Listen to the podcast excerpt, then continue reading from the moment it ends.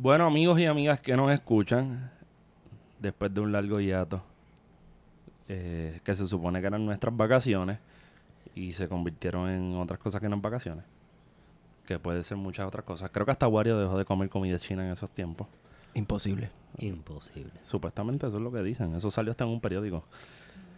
Pues este es la- el, el intro de lo que parece ser el episodio 1 de la segunda temporada después de esas vacaciones forzosas. Y no me gusta hacer mucho intro, así que me encuentro a mi mano derecha con Esteban Gómez. Saludos y buenas noches a todos y todas los que nos escuchan. Buenos días. Y buenos días y buenas tardes. Y buen todo, país. De todo. A mi mano izquierda, el veterano del verano del 19.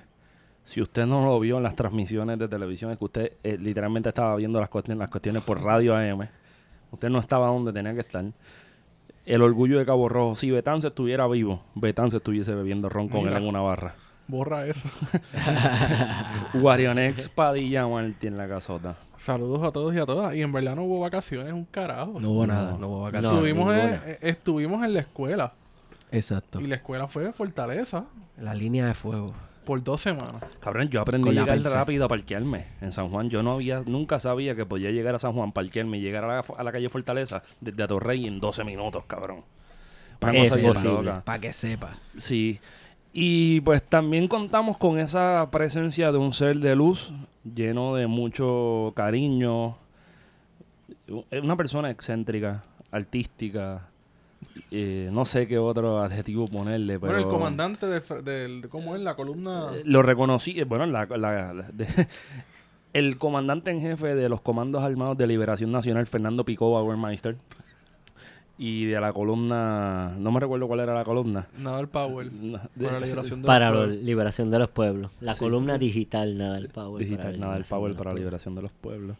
Marcos Pérez Ramírez. Aquí este, saludándolos después de unas vacaciones de irme pues a tierras mexicanas, a los Estados Unidos mexicanos.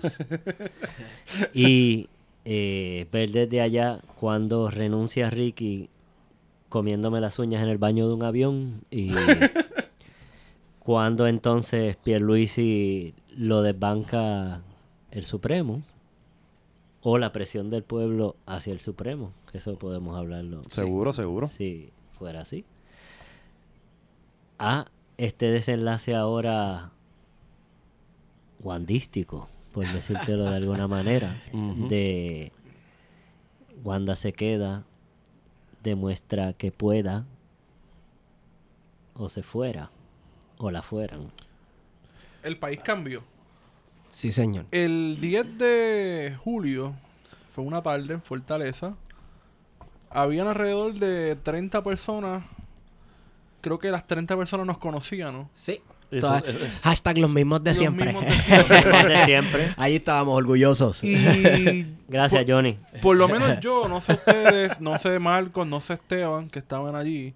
Yo no estaba. ah, Tú estabas trabajando. Sí, sí, por lo menos. Eh, si tenían alguna idea de que lo que empezó ese día iba a terminar en todo esto. Yo, yo creo que Yo no tenía la menor idea. Yo dije, esto es una protesta de las que siempre hay, que uno tiene que ser consistente. Y Eso uno por su compromiso político, pues va. Uno da la cara y hace lo que tiene que hacer y termina explotado y termina la noche y como siempre uno llega a la casa pensando, coño, valió la pena estar ahí todas esas horas, el, ¿sabes? Con el pesimismo que a El uno abruma. Sí, sí, porque uno viene de tantos desánimos y de tanta porquería que está ocurriendo en este país. Y también vamos a admitirlo de ser los mismos de siempre. Exacto, también es un poco Sí, de los frustrante. fracasos. Exacto. Entonces, este, sí pasaba gente y nos tocaba la bocina, ¡Pues sí, para afuera Ricky! etcétera, etcétera. Y de 10 de julio a hoy, eh, un día, tarde, mañana, noche no un mes. De agosto. No todavía. Es como un hangover. Sí, Sí. pero bien largo. Que tú lo tienes que reconstruir poco a poco. Porque tiene tantas capas como Digo, el una cebolla. el día. Ujú, ujú. Sí.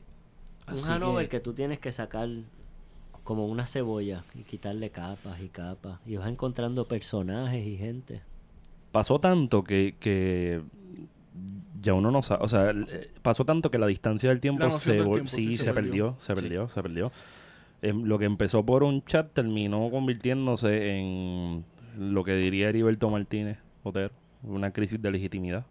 Sí. Y en hoy en los medios un partido hablando de sí mismo como la oposición. Yo creo que Eso es como una dimensión desconocida. ¿A, a qué te refieres? ¿A qué te refieres? Sí, me perdí. Pues el, el Jennifer hoy hablar de ponerle tordos a la gente y hacer todas estas cosas con los apoyos de los alcaldes y los fondos federales. Y pues, como hablando como si hablaran de Alejandro García Padilla Ah, o de sí, Hernández sí. Colón. Como o- que a diferencia de la administración pasada, que podemos entrar en eso un poco, porque los otros días, eh, los otros días no, ayer, estaba Alejandro García Padilla vacilándose a los últimos gobernadores, él diciendo, yo no sé hace cuántos gobernadores yo no era gobernador, así que aquí como dicen cuando culpan a la pasada administración, ¿a quién señalan? Pues hemos tenido tres gobernadores. Agapito montándosela. Montándose. cabrón porque esa es la cherry. Cuando tú destronas Increíble. a Agapito, que se sabe que su gobernación fue un desastre y Raimundo y todo el mundo fue preso, y todavía hay secuelas Y de por eso. ahí hay por una peste por ahí que... Exacto. O sea, cuando él te la está montando y eres la cherry de Agapito, y tu partido es la cherry de Agapito, Es que tú eres la y cherry. Larry Seilhammer tiene que sentarse Dios ahí mío, y aguantar y aguantar Y hacer cantazo. buche, hacer Hacer- buche. hasta reírse. Sí. Se rió porque no le quedaba otra. Porque es verdad. Pero es Eh, yo mira- me hubiera ido en carcajada para el carajo. Claro. Que mira, carajo, está- yo me mira- voy en pavera y todo. Mira cuán loco es esto, que Marco se va de vacaciones a México. Merecidas, ¿verdad? Porque Marco es un tipo que está siempre jodido en la calle trabajando. Se va, Ricky todavía es gobernador, no toca el, el, el gobierno de Pedro el Breve y regresa con Wanda. Exacto. ¿Qué carajo es eso? 15 días. Exacto. En 15 días. ¿Qué carajo es eso? Horrendo. 15, di- 15 y medio, 16. Es, es que es como bien viscoso todo. Sí. Como- Definitivamente, todo este proceso, mm, ¿sabes? Yo lo que puedo concluir son dos cosas. Número uno, eh, sí el país cambió, como Guarionex dijo al principio. Número dos, eh, creo que la constitución nos está quedando un poco pequeña o hay que cambiarla. ¿Ya tú quieres Y eso de que el país cambió, Ah, no sé, no. no. en muchos sentidos también, Ay, sí, pero que, que no sea un cliché, porque que ahora no... de repente es el cliché de la revolución pacífica. No, no, no, no, no, no, no. Oye, tú te, sientes, tú, si- tú te sientes estable, tú sientes estabilidad emocional en tu Yo vida. estoy igual de jodido, Todo económicamente. el mundo sigue igual que como estaba antes. La gente está bregando con sus Pero necesidades. esa es la normalidad y- que quieren que- Exacto. Bueno, esa quieren es la vender. normalidad que nos quieren vender, pero hay otra realidad también que cuando el 15 de julio y el 17 de julio, yo creo que esos fueron dos días claves Claro, en los que hubo y hubo otras el 19, etcétera. Y en otras partes de la isla también hubo otros incidentes en Mayagüez y, y en Ponce hubo unas manifestaciones masivas en Bayamón. O sea, me cago en toda la existencia. Yo vi banderas negras y yo tengo el video de dos minutos de Bayamón con banderas negras, con banderas de Puerto Rico y banderas de Bayamón. Lucha siempre ganó. Yo O lo sea, vi, yo fui testigo. ¿Tú sabes qué es lo más hermoso? ahí. Lo más Guaynabo, hermoso. cabrón. Guaynabo, Guaynabo. dorado. Que eso estuvo encendido. ¿Tú sabes lo que es ver dorado la carretera por la playa donde están todos los riquitos que viven allí, la gente para con banderas de Puerto Rico? Y pasó una señora provocando con una bandera de Estados Unidos, chiquitita, y le cubrieron la guagua, le, le pusieron un manto gigantesco que era la bandera de Puerto Rico, se la cubrieron la guagua para que Cabrón, no pero es pudiera que no solamente eso, estaban cantando a Andrés Jiménez. Y las consignas que uno las Yo, yo las estaba a punto, yo miraba a- Marco y yo estaba a punto de llorar. Yo no sé, pero es que esto yo no lo puedo creer. Bendita. Eso fue tan surreal como lo de Guainabo. No, lo de Guaynabo fue Lo de Guainabo fue tan extraordinario porque llegamos Y ahí estaba la gente de la base. de la base del PNP y llegamos con el amigo Alexis Santos, Guarionex, otra gente que vimos allí.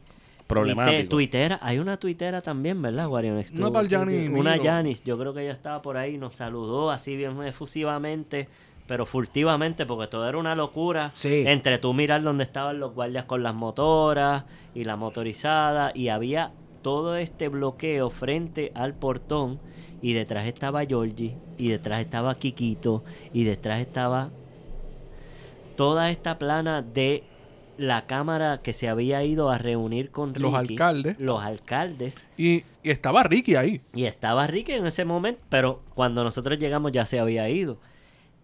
Y en un lugar que parecía un bolsillo de una torpeza desde el punto de vista estratégico y de seguridad, una estupidez. Como se metieron en un saco, literalmente ellos allí. En el lugar que ellos creían donde estaban más guarecidos. En el corazón ahora- de Guaynabo. En el corazón de Guaynabo. Oye, de que ahí un centerfield te tira una pedra para la alcaldía muerto la risa y llega. Sí. Si le mete al brazo. Esto no estamos hablando, ahí no hay ni dos millas, o me Ujú. equivoco. Diablo, pero dos millas, vete para el carajo. Esa, ni una. Ahí, ahí. De ahí allá, de donde está, ahí, a la alcaldía, eso es literalmente Sí. tirar una piedra por encima de la avenida. Así de gráfico lo pongo. Y ahí, en el epicentro, hubo una gente que agitaba las velas, le increpaban a Georgie, le increpaban a Kikito. Le decían el nombre, Georgie, yo trabajé contigo. Y Tú me conoces, mírame a los ojos.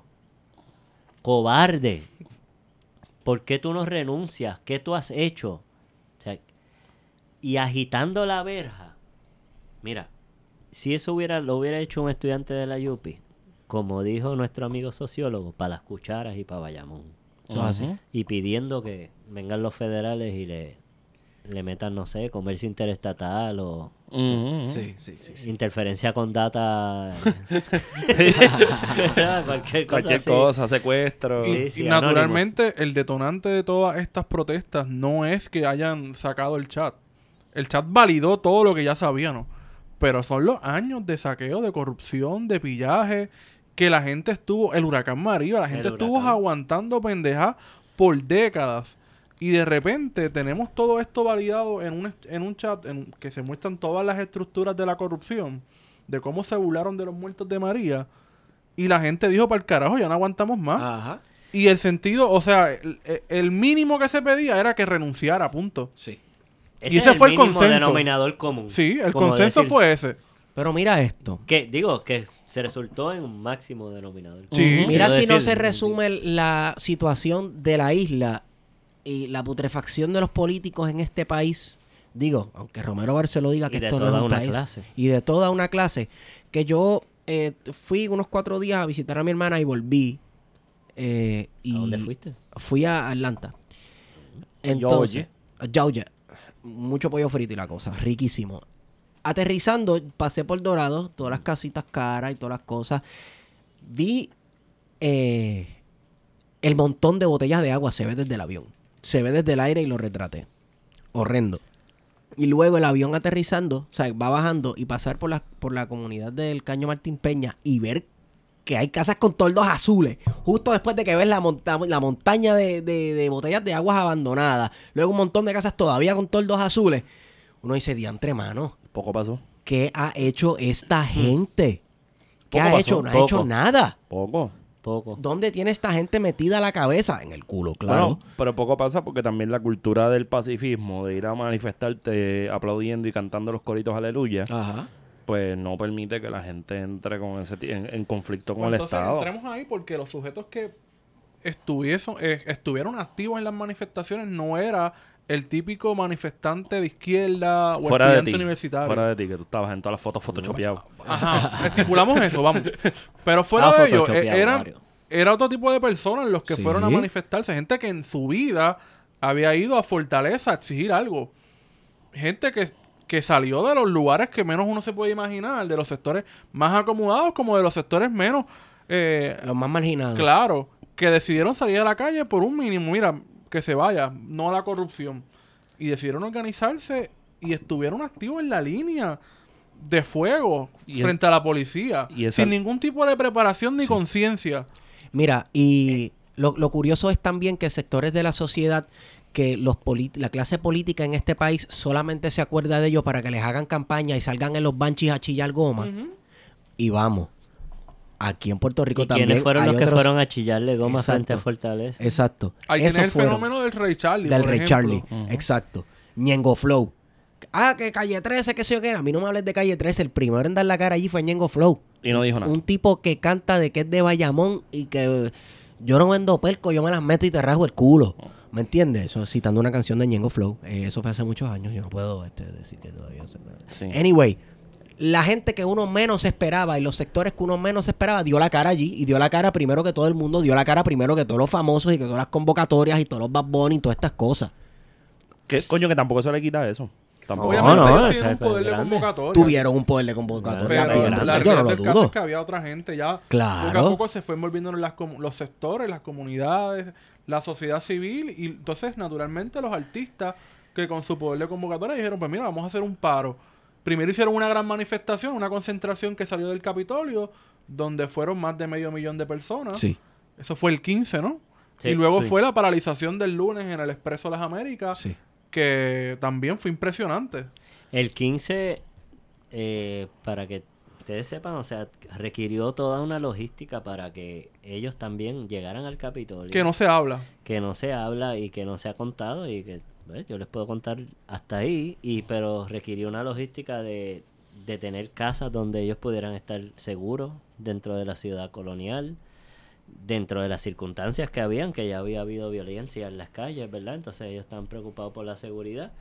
Y lo que quiero significar es lo que señalaba el comandante Feto de que sí ellos también pusieron su integridad y hubo un compromiso genuino de ellos Claro. también, de Ricky, de, de, de Benito, de, de René, obviamente, y to- todos, de, Pe- de Pedro Ey, Capó, Y había gente- que estuvo desde el primer- Trinidad. Que Tito. Hubo Guau, gente, Miren, artista. cuando Tito llegó, y perdonen este desvío. Sí, no, no, pero es que esto es legendario. Este. eh, Ron Barrilito, que me estoy dando aquí un shot, pero Oye, que pauten, cuando que llegó. Tito, yo sentí que las baterías se me Sí. cargaron. Y yo, todos. yo, yo, con eso yo cargué para marchar mojado hasta San Juan.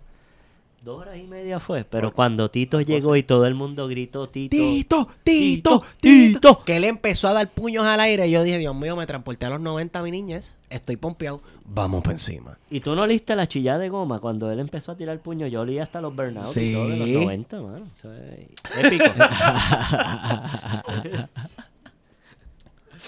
Anyway, eh, ahora se fue Ricky.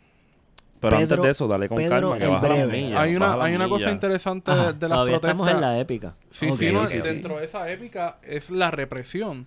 Porque la represión no solamente se da en Fortaleza, sino ocurrió en lugares como Guaynabo, donde le viraron la policía a sectores de la base De del la- PNP, que en su vida jamás hubiesen esperado que la motorizada le cayera a palos. Porque que les ca- nos cayeron a palos. Ahí no fue que, ahí fue a palos. Ahí fue a palo y empujaron y establecieron un, Un- perímetro. La palabra de estos 30 días es Perímetro. ¿Cómo identificar a una gente? Perímetro. ¿Dónde no te puedes parar? Perímetro. Mira, ¿Dónde este, puedes tomar fotos, periodista? Perímetro. ¿Dónde puedes preguntarle a los policías? Perímetro. Hablando de encubierto. ¿Y qué es el perímetro Ustedes se dieron realmente? cuenta eh, en las manifestaciones principalmente que eran por la noche, la inmensa cantidad de encubiertos que había Ah, allí, claro. tirando fotos, etcétera. lado. O sea, se nota a legua. Digo, yo estaba en pichadera, yo Sí. los veía y pichaba. Hasta en ese mismo, ese mismo episodio de Guaynabo, ahí habían encubiertos. Claro. Habían encubiertos desde las protestas en el aeropuerto de los primeros días cuando Tito Trinidad se trepó a poner una bandera en el Tito Kayak. aeropuerto. Tito, Kayak. pero- Chacho, lo hace Tito Trinidad. Dios eh. Dios, se cae el chacho, país. épica. Escribe un libro de Épico, o sea, independencia, olvídate. eh, Digo, ahí, yo creo que ahí fue que yo tuve la noción, diablo, esto va a ser grande. Ese día que fuimos allí a- al aeropuerto, Al aeropuerto. como que yo dije, diablo, ese fue como el segundo, ese fue el tercer día, ese fue el jueves día. que llegó el gobernador a Puerto Rico, que lo esperamos en el aeropuerto. Yo dije, esto va a ser grande porque aquí hay gente que yo en mi vida había visto y llegó allí, llegaron unas 300, 400 personas y paralizamos el aeropuerto. Eh, que nosotros pensábamos, mira, nos van a tirar la fuerza de choque o algo, porque... pff, No, y nos rodearon, nos Y no- pusieron unas Sí. líneas Sí. bien tight allí de gente, nos manifestamos, piqueteamos, pero de verdad, por lo menos nada. toda la, la línea de abajo y de arriba, porque entonces ellos tenían que controlar la Sí. seguridad mirándonos desde el segundo piso, que yo tomé par de fotos, saludos muchachos, qué bello.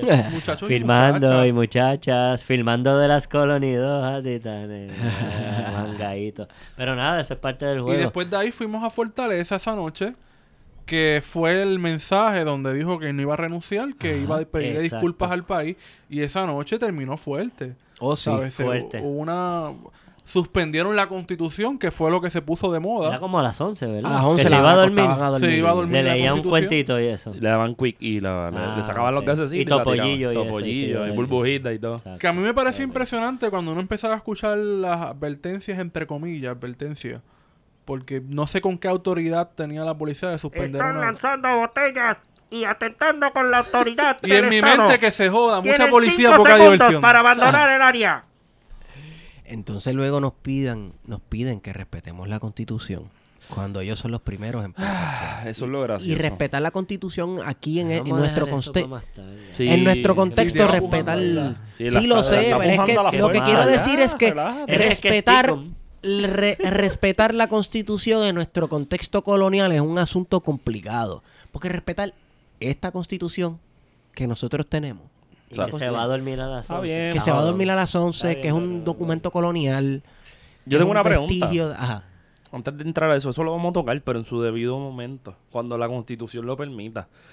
Mira, La constitución es clara. es O el clara, Supremo. es Ella clara, habla. Es clara. Ay, Este, Mira, el Supremo, no digas eso. Ay, algo interesante que la última vez lo tocamos y es medio, pues lo tocamos por encima, nos fuimos a la prisa. El aumento de eso que podríamos llamar dentro del lenguaje clásico de la izquierda de las vanguardias. Siguiendo lo que Boris estaba diciendo. Sí. Ya los que se iban al toma y dame con los guardias no eran los, los usual suspects de siempre, ni eran, ni eran cinco gatos. Era Mira. un montón de gente. Esa, esa noche del gobernador dar el mensaje, que nosotros nos quedamos hasta tarde. Yo no se recuerdo a quién yo se lo comenté, creo que fue a Toño seguramente. Yo dije, Toño, la gente está bien puesta para el problema. O sea, Realmente. realmente, no Sí, de sí, fake, sí, de sí, estar, sí, pero sí. gente No, no, puesta mira, para el ese- problema de verdad. Porque ahí fue que dij- dijimos, para el carajo le vamos a hacer frente a la policía. Y de repente todo el mundo di- decidió, no, nos vamos a quedar. Aquí no nos va a sacar nadie. Y el, y el enfrentamiento ese día duró Rato, dos, tres horas. rato. Dos, tres horas. Para la gente. Ahí, ahí, mira, yo estaba, ese día el 15, yo había ido con la manifestación y todo, y mi familia también había ido, mis hijos, mi esposa, mi ahijado, o Un sea, combo. eh, un combo chorno y super funky groovy todo el mundo, la familia, bien chévere. Yo me separo para cubrir la marcha, para 80 grados transmitiendo en vivo, y entonces al rato me voy a comer con mi familia de nuevo. Así que tuve como un. Desde toda esta efervescencia que llegan los artistas allá a la Plaza del Quinto Centenario, frente a la Galería Nacional y la Perla. Todo el mundo cuando pasa por hacer una pompeadera súper cabrona. Y de momento estoy comiendo pizza en Pirilo y tomando vino. En la burbuja. Y tomándome mi cervecita hipster artesanal bien funky groovy. Comí y empiezo a ver entonces tweets y cosas de lo que se estaba desarrollando en la cabe, desarrollando, perdón. En la calle arriba. Es que el barrilito es así. Eh, en la calle arriba. Entre la San José y Fortaleza. Ese es el hotspot de estos 15 y 17. Y que va a ser por mucho tiempo. Entonces subo por ahí, como quien no quiere la cosa, y en esa cuadra entre Marshalls y San José, Era la comuna. yo estuve en una barricada donde habían muchachos gay bear en- Ajá. con tank tops, Ajá. chicas, muchachos trans. Es una de las cosas más de ver- Yo todavía no lo he escrito y todavía no, no tengo, o sea, porque es uno de los momentos más críticos y ahí es lo que dice Wario. Yo vi otra gente súper distinta. Hay una ruptura. Súper puestos para el problema, con banderas distintas, con la bandera gay, empujando barricadas, con la policía en una ventaja táctica en la calle arriba. Sí. Hagan la imagen. Donde usted está, donde está Marshall, donde era el viejo correo abajo, Ajá, es una cuesta donde la policía tiene una ventaja de 200 metros o más en altura. Exacto. Esa gente empuja un zafacón rodante del, rodante de los del municipio de San Juan hasta el medio de la calle detrás de un Toyota, me acuerdo, la tablilla y el modelo, para el carajo. Yo sé que era un Toyota. Hasta ahí. Lo empujan haciendo ruido, pegándole al zafacón a la gente, amenazando a los policías.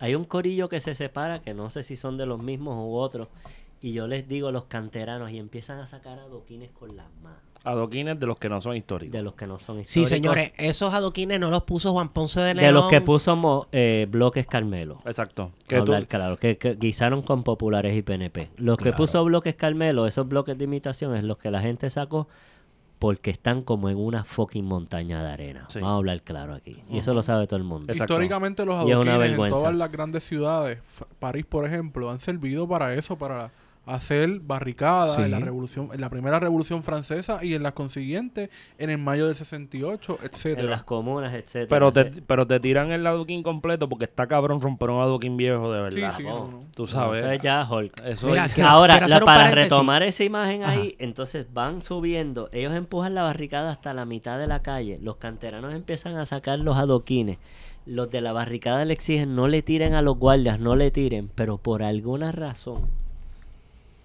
y yo no sé qué fue, la policía se retira, porque ve que hay unos dispuestos a sacar piedras de la calle y tirarle con adoquines, y ellos se retiran, nada más fueron 200 metros y la victoria de ese corillo. Eso fue lo que a mí me propulsó. Me impulsó a mí a tuitear, esto cambió. Se acabó el miedo.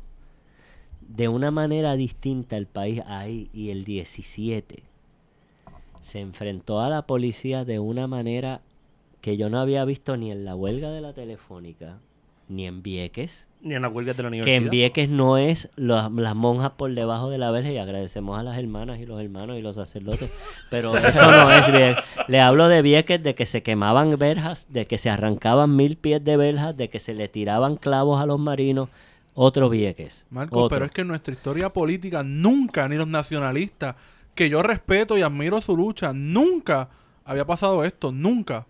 Nunca. Es Nunca. cierto. Es cierto. Y quería abrir un paréntesis porque hablaste de unos muchachos y muchachas L- LGBT. Seguro. Papo, la participación de la comunidad LGBT Por encima de las en, este, en estos sucesos que han ocurrido durante la última semana. O sea, Cabrón. Fue imprescindibles. Sin ellos, ellas, ellas, como sea. En no todas las fotos donde hay banderas de Puerto Rico, hay tres banderas aquí. La bandera de Puerto Rico, Azul celeste, la azul real. celeste, la bandera de luto y de resistencia, la bandera negra y la bandera LGBT, cuando no es la bandera de Puerto Rico convertida en la bandera LGBT. Exacto. Y eso estaba en todas las manifestaciones, en Sí. todas. Bueno. Impresionante, en Mayagüez, en todos sitios donde se veía una manifestación, aunque fuera una banderita de, de- de las que uno compra, ¿verdad? Sí. De, de- en, ahí en un sitio, en un molo, en un kiosquito, ahí Incluso la bandera. apropiación del símbolo de resistencia de Jornadas Acabaron las Promesas, que es la bandera negra, de repente es el símbolo con el que todo el país se identificó. Tanta todo el país controversia. se identificó con esta bandera. Tanta controversia con esa bandera. Recuerdo cuando pintaron la puerta de San Juan, la puerta esa de San Juan de Negro, se formó ahí una discusión. Esa no es la bandera. Y esos son esos comunistas. ¡Qué falta antes- de respeto! Falta de respeto. Y antes los únicos que usaban esa bandera en las camisas eran que si los, los de jornada y los chamacos de la Yupi y todas esas cosas.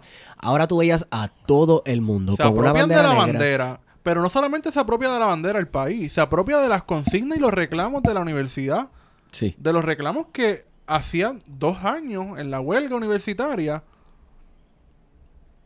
Nos dejaron Plantado. eh, solos y de repente en esta coyuntura histórica el país dijo, no, los reclamos de la universidad también son los reclamos Sí. de esto. Sí. De repente las consignas que se cantaban en la universidad son, lo- son las consignas que se cantaron en este verano del Sí. 19. Más las que se inventaron. Más las que se inventaron, naturalmente, Porque de el la, cre- proceso es creativo. la creatividad. ¿no? Sí, de sí. la claro. protesta.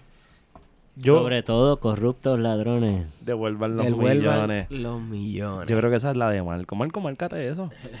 Sí, esa es mía. Voy a registrarle en el Departamento de Estado. Ah, no hay secretario de Estado. Ah, cuando Qué triste. Diego me lo puede firmar. Ey, Mira. Yo suave, recuerdo eh, suave. una noche, ahora que estás hablando del Departamento de Estado, que intentaron tomar. ¡Wow! ¡Qué cosa cabrona!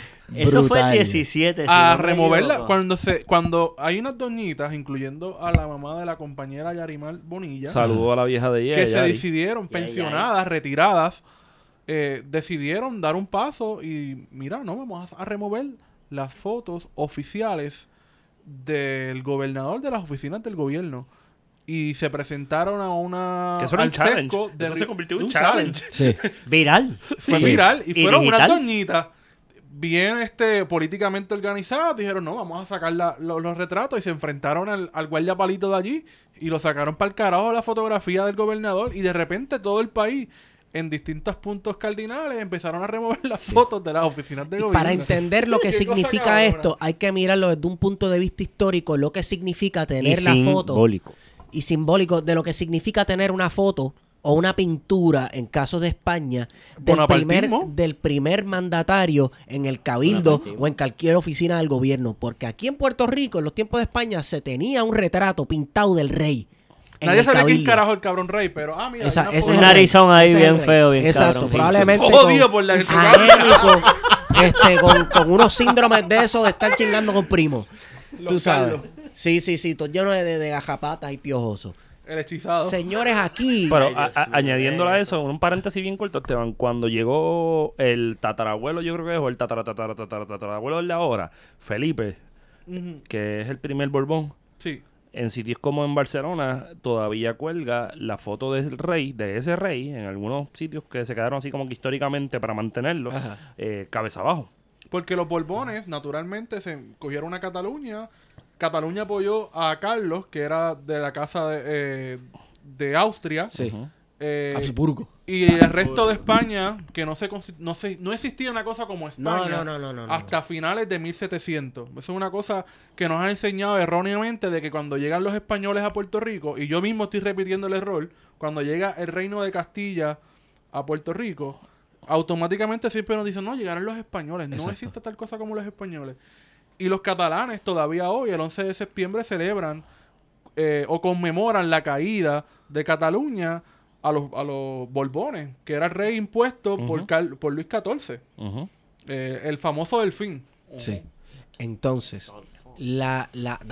Este, Paréntesis historiográfico. Paréntesis historiográfico porque hay que reconocer el pasado y la, la continuidad histórica de esa práctica en este país, que es eso es bastante europeo.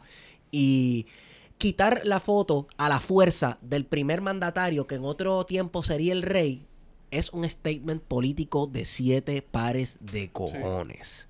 El hecho de que no lo haga un oficial de gobierno, que incluso, incluso, les hacían hasta, los- cuando el rey moría, le hacían hasta una marcha fúnebre con el retrato aquí en Puerto Rico. Pues aquí los, un- comenzaron a arrancar de las paredes y a tirarlos de en, Ángel en el López. Cantos de las fiestas y eh, fiestas y juegos populares en el siglo XVIII Ajá. tiene recoge eso de cómo el- el- los símbolos Sí. en el cabildo y la gente no sabía quién carajo era ese tipo, No. pero se hacían fiestas comelonas y la gente pues para el carajo vamos a celebrar al rey, viva el rey. Sí. Hay un. Yo tengo aquí registrado en varias fotos. Déjame ver cómo lo. Ajá, lo- estamos hablando de la toma del Departamento de Estado que de estuvo la cabrón. toma del departamento o los días 15 y 17. Yo tengo una secuencia bien interesante de fotos entre el 15 donde llega la caravana o, o el 20% de la caravana que pudo Charlie. pasar del rey Charlie. Eran miles, eran miles. Y hubo un bloqueo masivo a la isleta de San Juan a la altura donde está El allí puente. el puente y eh, todo ese... Ese es el puente de San Antonio. San Antonio, allí el, el boquerón de San Antonio o el, el bastión, perdón, bastión. de San Antonio. Así que ahí los bloquean entre el 20% y ese día es cuando se transgrede por primera vez las paredes de San Juan con los grafitis. Ustedes, ustedes saben Sí. a, a lo que me acordó. Y es donde empiezan grafitis y aquí los tengo. A las 2 y 49, renuncia cabrón, gobierno de mentira, rascabicho. y toda esta, y que siguen hasta el 17, donde entonces todos esos grafitis... Deja, espérate, es que estoy aquí. Oye, que no te pase como a Rubén. Sí. No, no, no, no. no. Mira, ¿sabes a qué me acordó cuando entraba Charlie por San Juan? No solamente a Fourth Eorlingas del Señor de los Anillos, sino a la carga de la Brigada eh, Ligera, el poema, no recuerdo quién lo escribió, sobre la guerra de Crimea.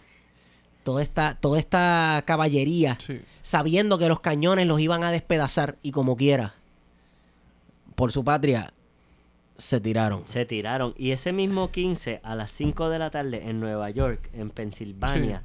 Sí. Simultáneamente. Increíble, simultánea. Gente, yo vi fotos de ge- 20 personas protestando en West Palm Beach, en Florida, puñeta. Eso es otra O sea, cosa. háblenme de esa jodienda, Eso es mi otra cosa. hermano. Personas en, en otros Mi madre Fue una continentes. protesta en, en casi en la colindancia de Hialeah con Miami. Donde habían Una gusanería. 25 boricuas en un mall. En Barcelona, tocando plena. En Madrid, en Islandia, en Alemania, en el Ártico vi yo una foto de un tipo. En Argentina. En Argentina. Bueno, en Uruguay se retrataron con el presi- expresidente Pepe Mujica Ajá. varios estudiantes puertorriqueños con, con carteles que exigían la renuncia de Ricky. El mismo 15 le pintan a una guagua de una noticiera, que no voy a decir el nombre, R2 renuncia en la parte de atrás, en la puerta del Departamento de Estado, gobierno corrupto, 15 de julio a las 10 y 54, puta, tu cabeza o renuncia. 15 de julio, 10 y 55, 4645, gobierno de ratas, Filiberto vive. Abajo, autodefensa, Ricky, puerco, go home, 4645. Mi familia se fue, huele bicho, gracias a tu piratería. Son mensajes fuertes. Son mensajes de... Y esa es la Del noche encojonamiento. de el- la madrugada a las 16, donde hay una foto en donde ardieron zafacones. Y fue porque un cable vivo no fue ningún comunista, es más, ni ningún policía, ni ningún encubierto, mamabicho. Se prendió en fuego por una loquera que había un cable vivo ahí que tocó el agua y prendió dos zafacones de plástico de los que eran el municipio y quedó esa foto hermosa Para la historia. Para con la que es el mundo dijo, estos tipos se fueron. Mira, pásanos, cabrón". pásanos esa foto. Pásanos esa foto para poner. Mira, pero ese- esa, esa foto Marcos me la envió y me escribió, cabrón, somos franceses. La cosa, la cosa es, oye, y ustedes me perdonan, pero el único carro que yo vi allí prendido en fuego, lo prendió la policía de Puerto Rico tirando este los canisteles eso de lacrimógeno al Y garete. todavía no hemos llegado ahí, eso fue como el Eso fue 19 ya a lo último. a lo último, ¿verdad? Eso fue el día de la manifestación del paro. Esa Del noche. pa- ¿Te acuerdas que después fuimos al... este, esa, esa fue esa noche. Esa fue esa noche que es el 17 y a las 10 y 36 pm había este graffiti. Ricky Mamabicho en un stencil abajo el gobierno de los ricos. Pa'l carajo la colonia, Ricky Mamabicho, 10 y 36. Renuncia, cabrón. El pueblo exige tu renuncia, Ricky dictador. Ellos mandan porque nosotros obedecemos. Sí. Hay mucho. En, en esa- Ni un esa día más mucho. de la necrocolonia, 10 y 38, julio 17. Y una serie de, de imágenes épicas que uno veía en la calle como jóvenes trepados encima de carros con unas banderas que medían 20 pies de alto. Y eso es porque nos estamos enfocando solamente en el área metropolitana. Porque como tú decías en Ponce, en las manifestaciones Estas son las fueron- paredes del Departamento de Estado, de los grafitis que yo estoy leyendo. Sí, sí. Renuncia cabrón abajo el gobierno de los ricos.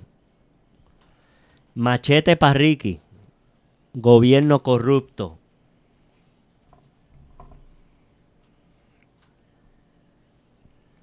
Ese bache no, no, no iba ahí.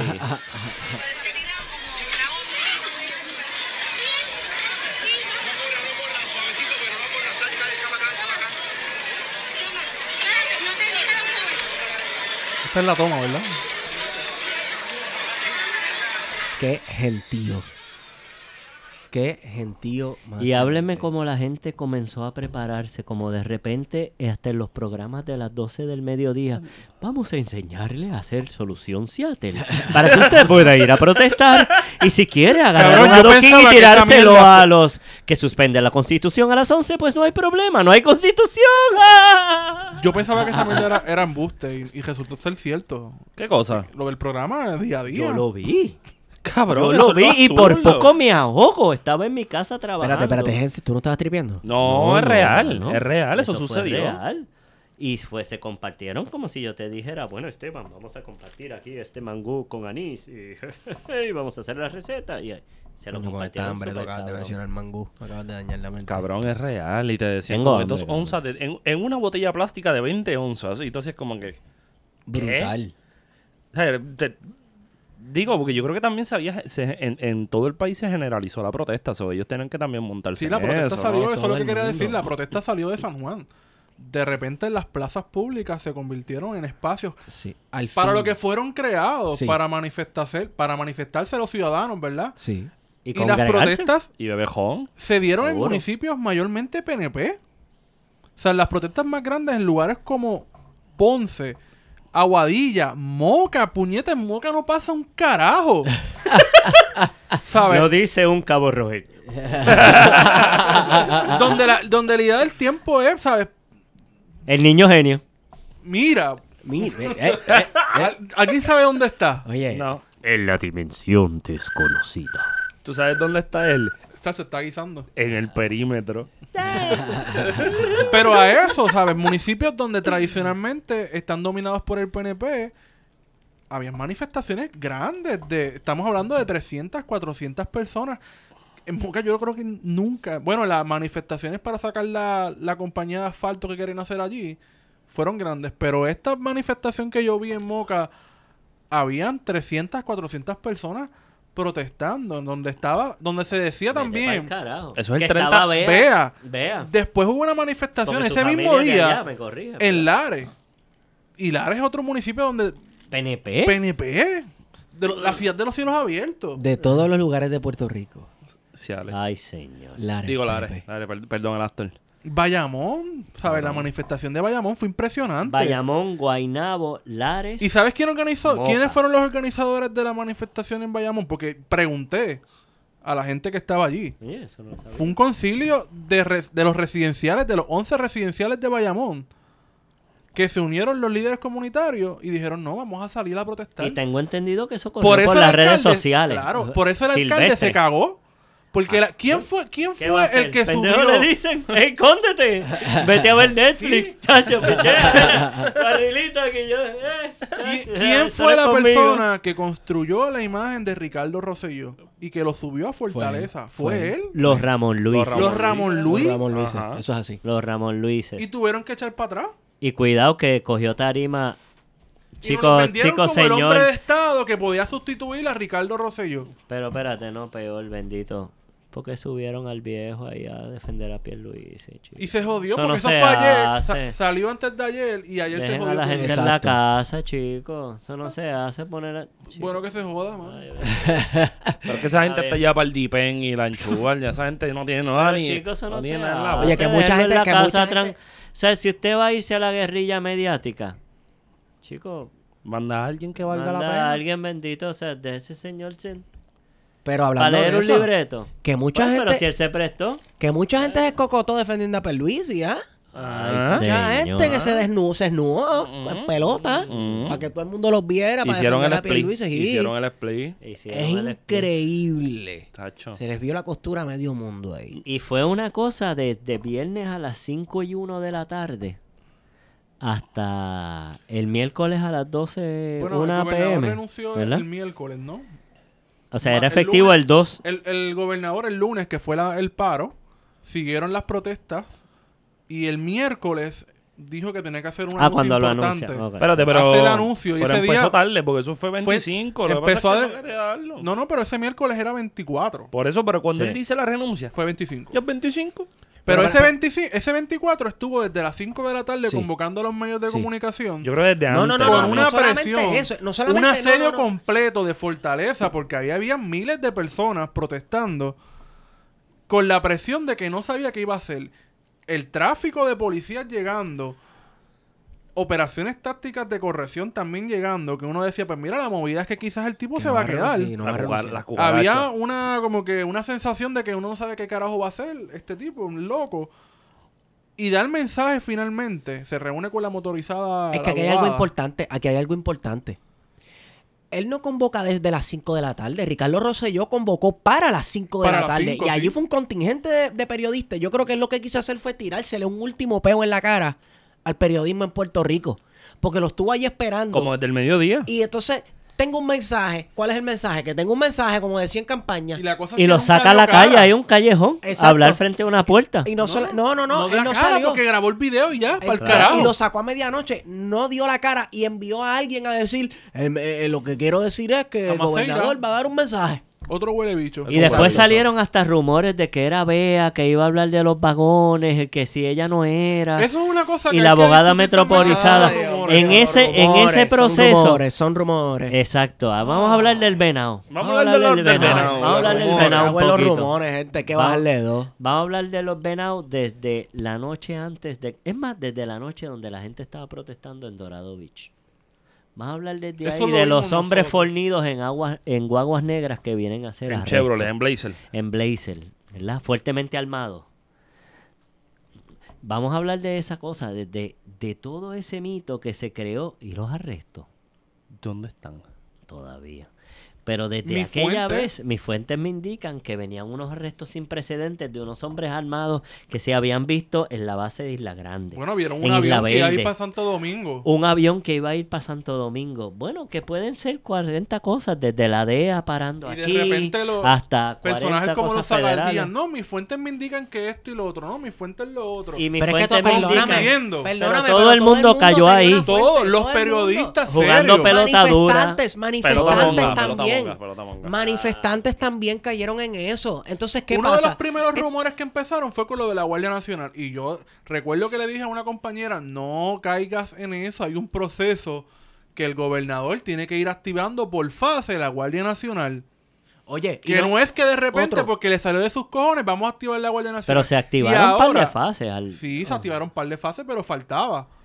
Y Porque hasta de gente misma repente, de la Guardia Nacional Lo que dijo. pasa es que tú te pones a Eso fue bien te- interesante. Te, pones a regar esta información y ¿qué tú crees que pasa con la protesta? Panda el cúnico, digo, cunde el pánico. Exacto. Mira, mira otra cosa. Hay que ser Sacaron- responsable. Y por Lo eso los primero que hombres en fue-. Lo primero que hicieron fue sacar la vieja confiable. Los, Ah. ca- los camioneros se van a detener. Eche todo el mundo gasolina hoy. No va a haber gasolina en toda la sí. isla. Los transportistas Wow, van a parar, de etcétera. Bueno, y el Cuando los compañero, transportistas, el compañero Carlos. El compañero Carlos no había dicho nada en absoluto, ni nadie de, de esos sindicatos de transportistas y Ni siquiera habían pensado en paralizar. Nada. Un saludo del Frente Amplio de Camioneros que depositó la confianza en nosotros para tirarse una, una, una encuesta al pueblo puertorriqueño y, y eso estuvo bien fuerte para que nosotros. estuvieron disponibles de hacer una pregunta, una consulta al Sí. país de que si la situación seguía, la crisis, por- que seguimos viviendo la crisis política, pero en el caso de Ricardo, el reclamo era, si Ricardo no renuncia, ¿estarían dispuestos a apoyar a los camioneros en una paralización de sus labores, sí o no? No llegamos a, la- lamentablemente No llegamos a hacerlo, dice esto cabrón, esto bien cabrón. Bueno, ya, bueno, espérate un momento, espérate un momento.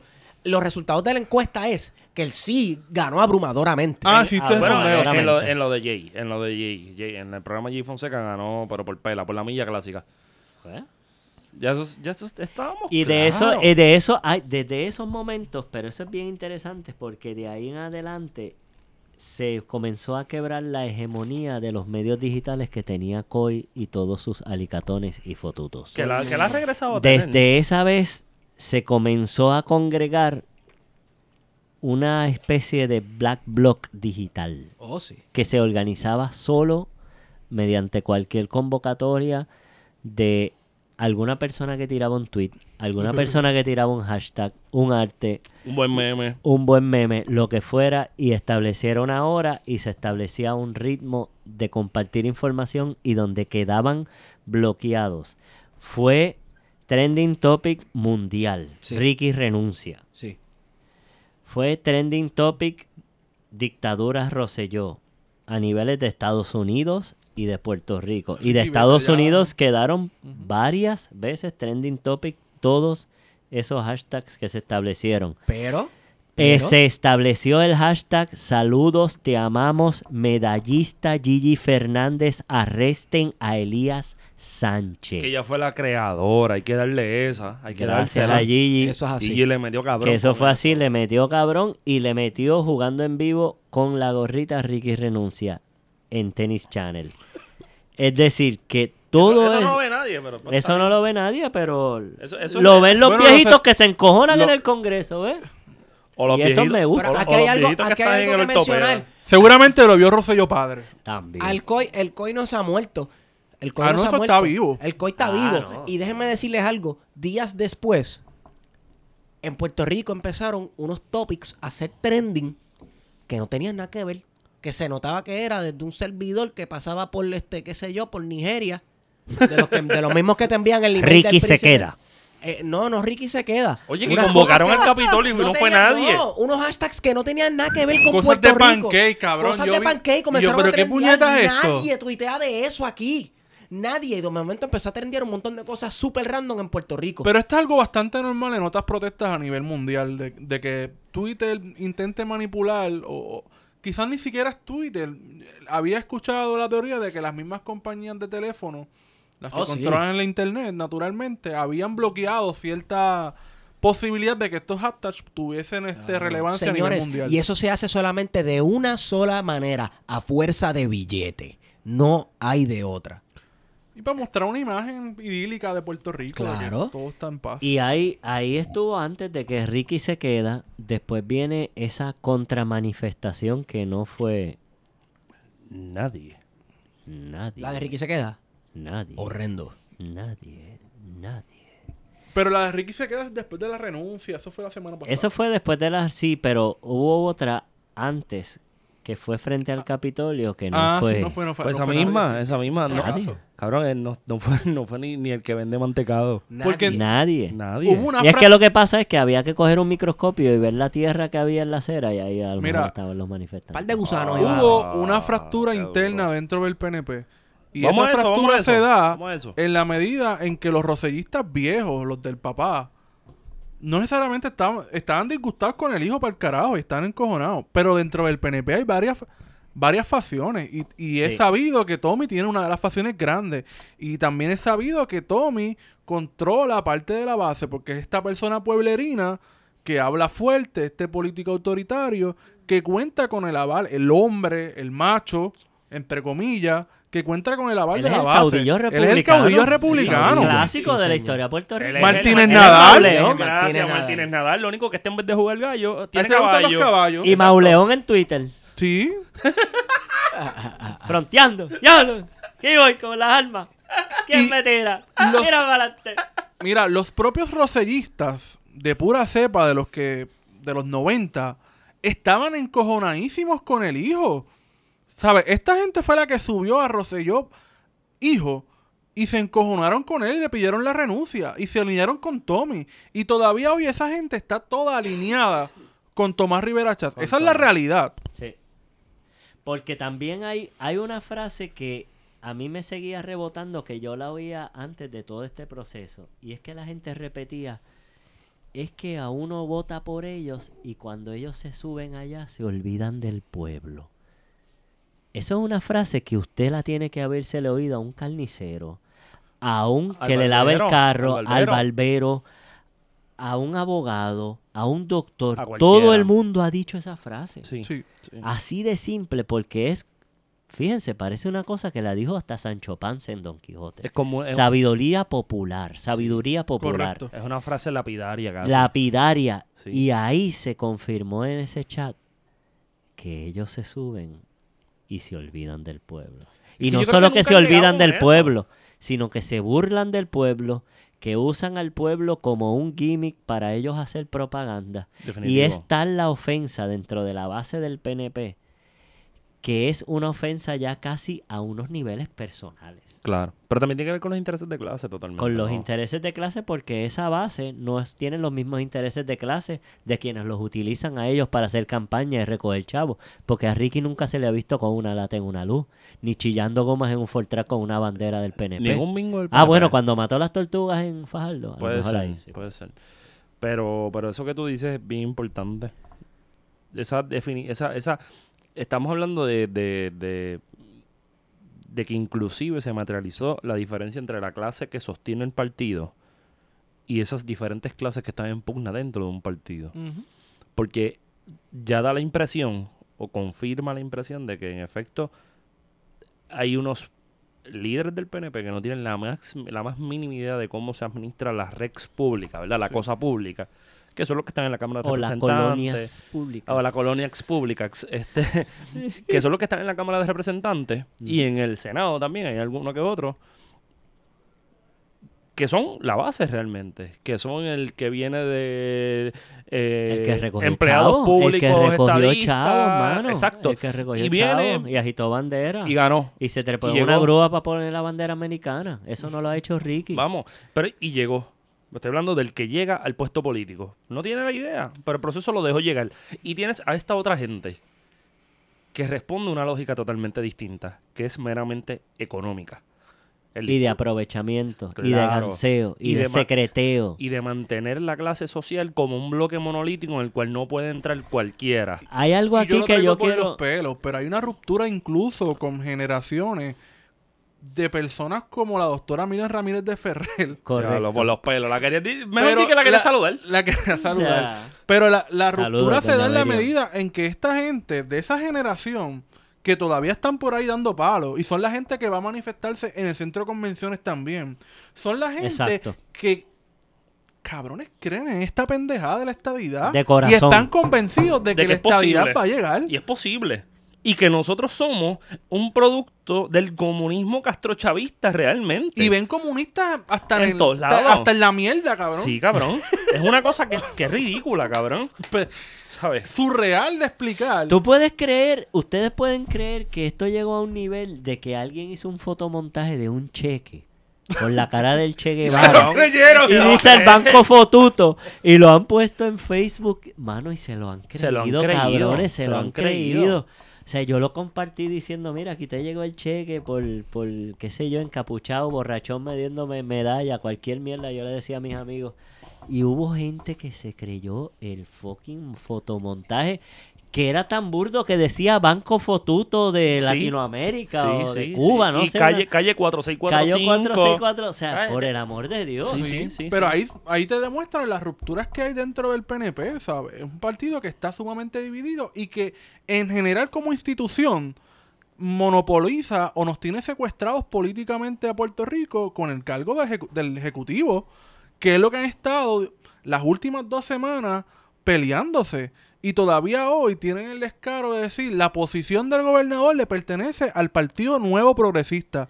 Y nosotros somos los que tenemos el poder de cambiar a Wanda Vázquez. Eso lo dijo literalmente Tomás Rivera Chat y Jennifer González hoy. Puñeta, ni que estuviesen en un país donde hay un partido único. ¿Qué carajo se cree esta gente? Pero espérate, él fue el que hizo Pausa. la demanda y defendió la constitución. Dame, dame una pausita por ahí porque yo escucho a mucha gente decir que llevan hablando de que el PNP, no quiero tirarlo, ¿verdad? Saludito a Néstor.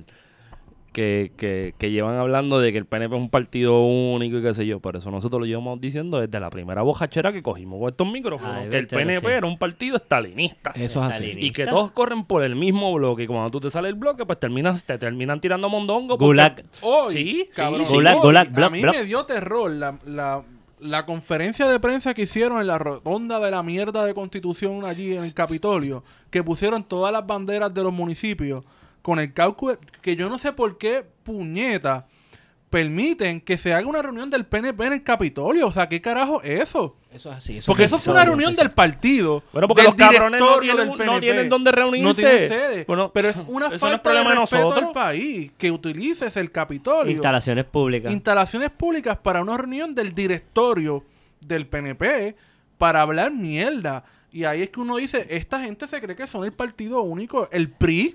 Que el partido El es el PRI. gobierno, ¿Se el gobierno que es el son el partido. el PRI o cualquier partido de, de países totalitarios socialistas que ellos critican. Eso es lo más loco. o sea, ey, falta, falta que le echen veneno en la cara a la gente, que desaparezca un tío. Bueno, el mejor ejemplo de, de ese tipo de sistema es Corea del Norte. Y lo fue la Alemania Oriental, donde había un partido fuerte, que era el Partido Socialista o Partido Comunista, y permitía la existencia de dos o tres partidos más que al final todos gobernaban.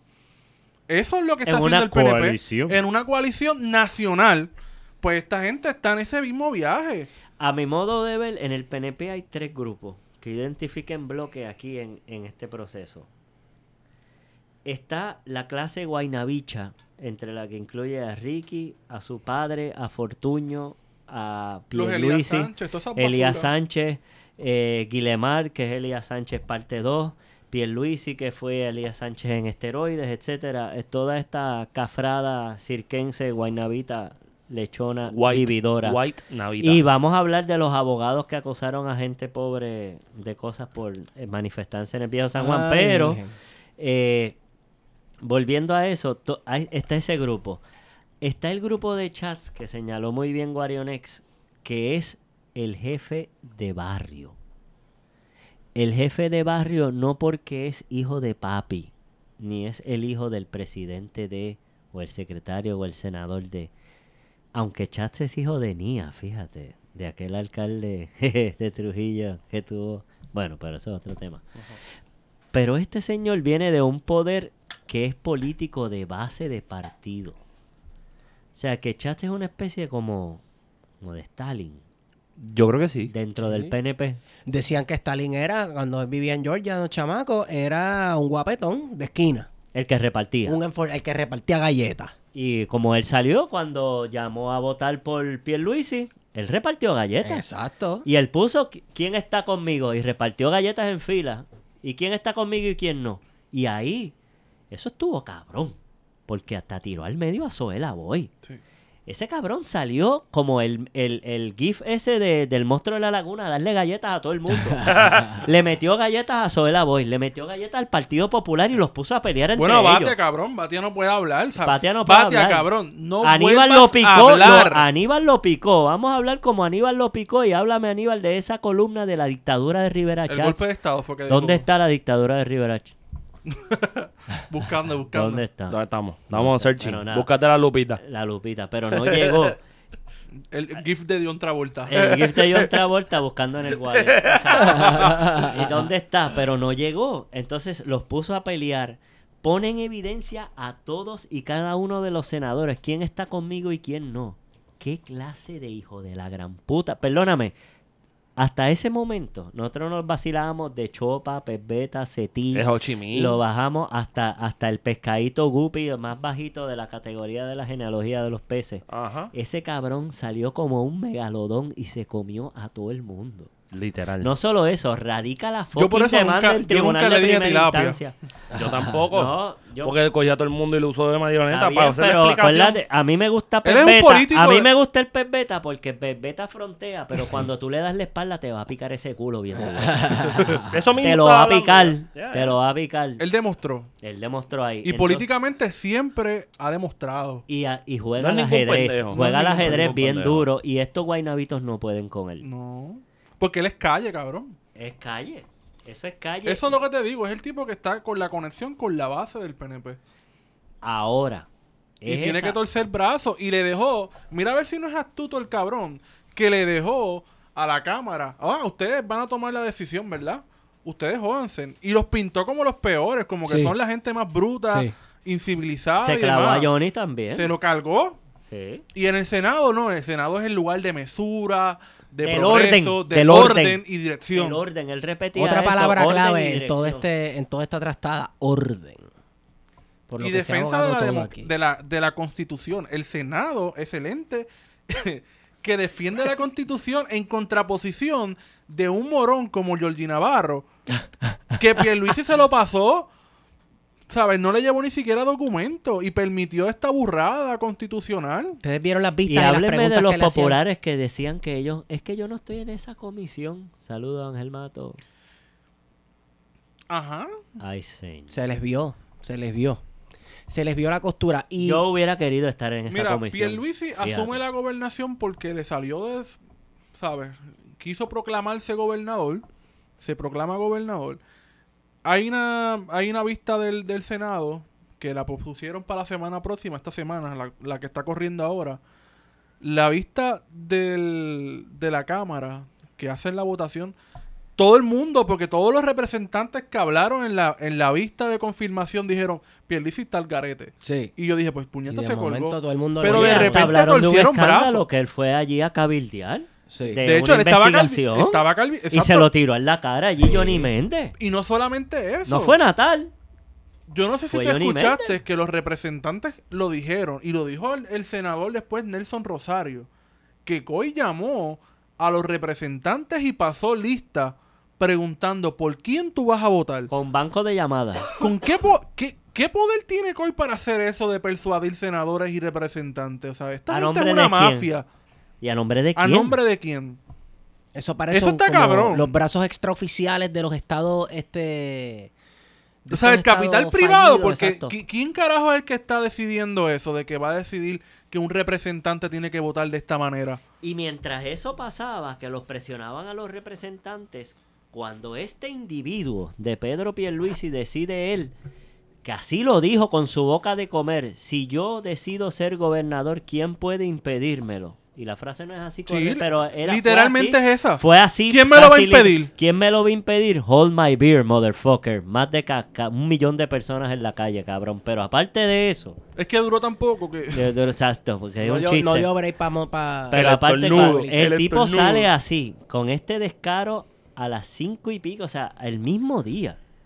El sábado era otra versión, el domingo era otra. O sea, fue una Oye, cosa. pero vamos a, vamos a la versión del y viernes. entonces también a la versión del viernes que empieza a construirse. Tráete la Con botella, una gente- la botella, con una Angelito, gente que empieza a tuitear. eso. Que Pedro Perluisi es la única alternativa ante la dictadura de Rivera Chats. Esa es la, de, gamo- la demagogia de, de Aníbal Acevedo Vila y de personas como Jay Fonseca. Y de Yossi. Y de Yossi. Que no hay posibilidades de otras alternativas, que solamente hay una alternativa que es la que hay que seguir. En la conferencia de prensa que, que hace Pierluisi, el usurpador, Oh, ese día, oh.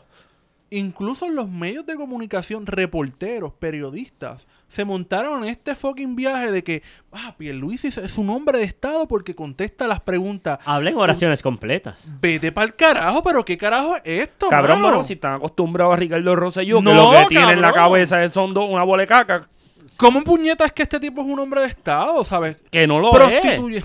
Tampoco dijo nada. Tampoco dijo No nada. dijo nada. No dijo nada. Absolutamente nada. Porque Entonces, Pierluisi tiene el arte de no decir nada, de redondear, de ir ser redundante, Eh, darle vueltas a todo. Eh, Y sí. mientras eso está pasando. que yo fui electo para, para esto. Dame un break que Esteban Yo no tome tengo que ir a elecciones, mire, compañero.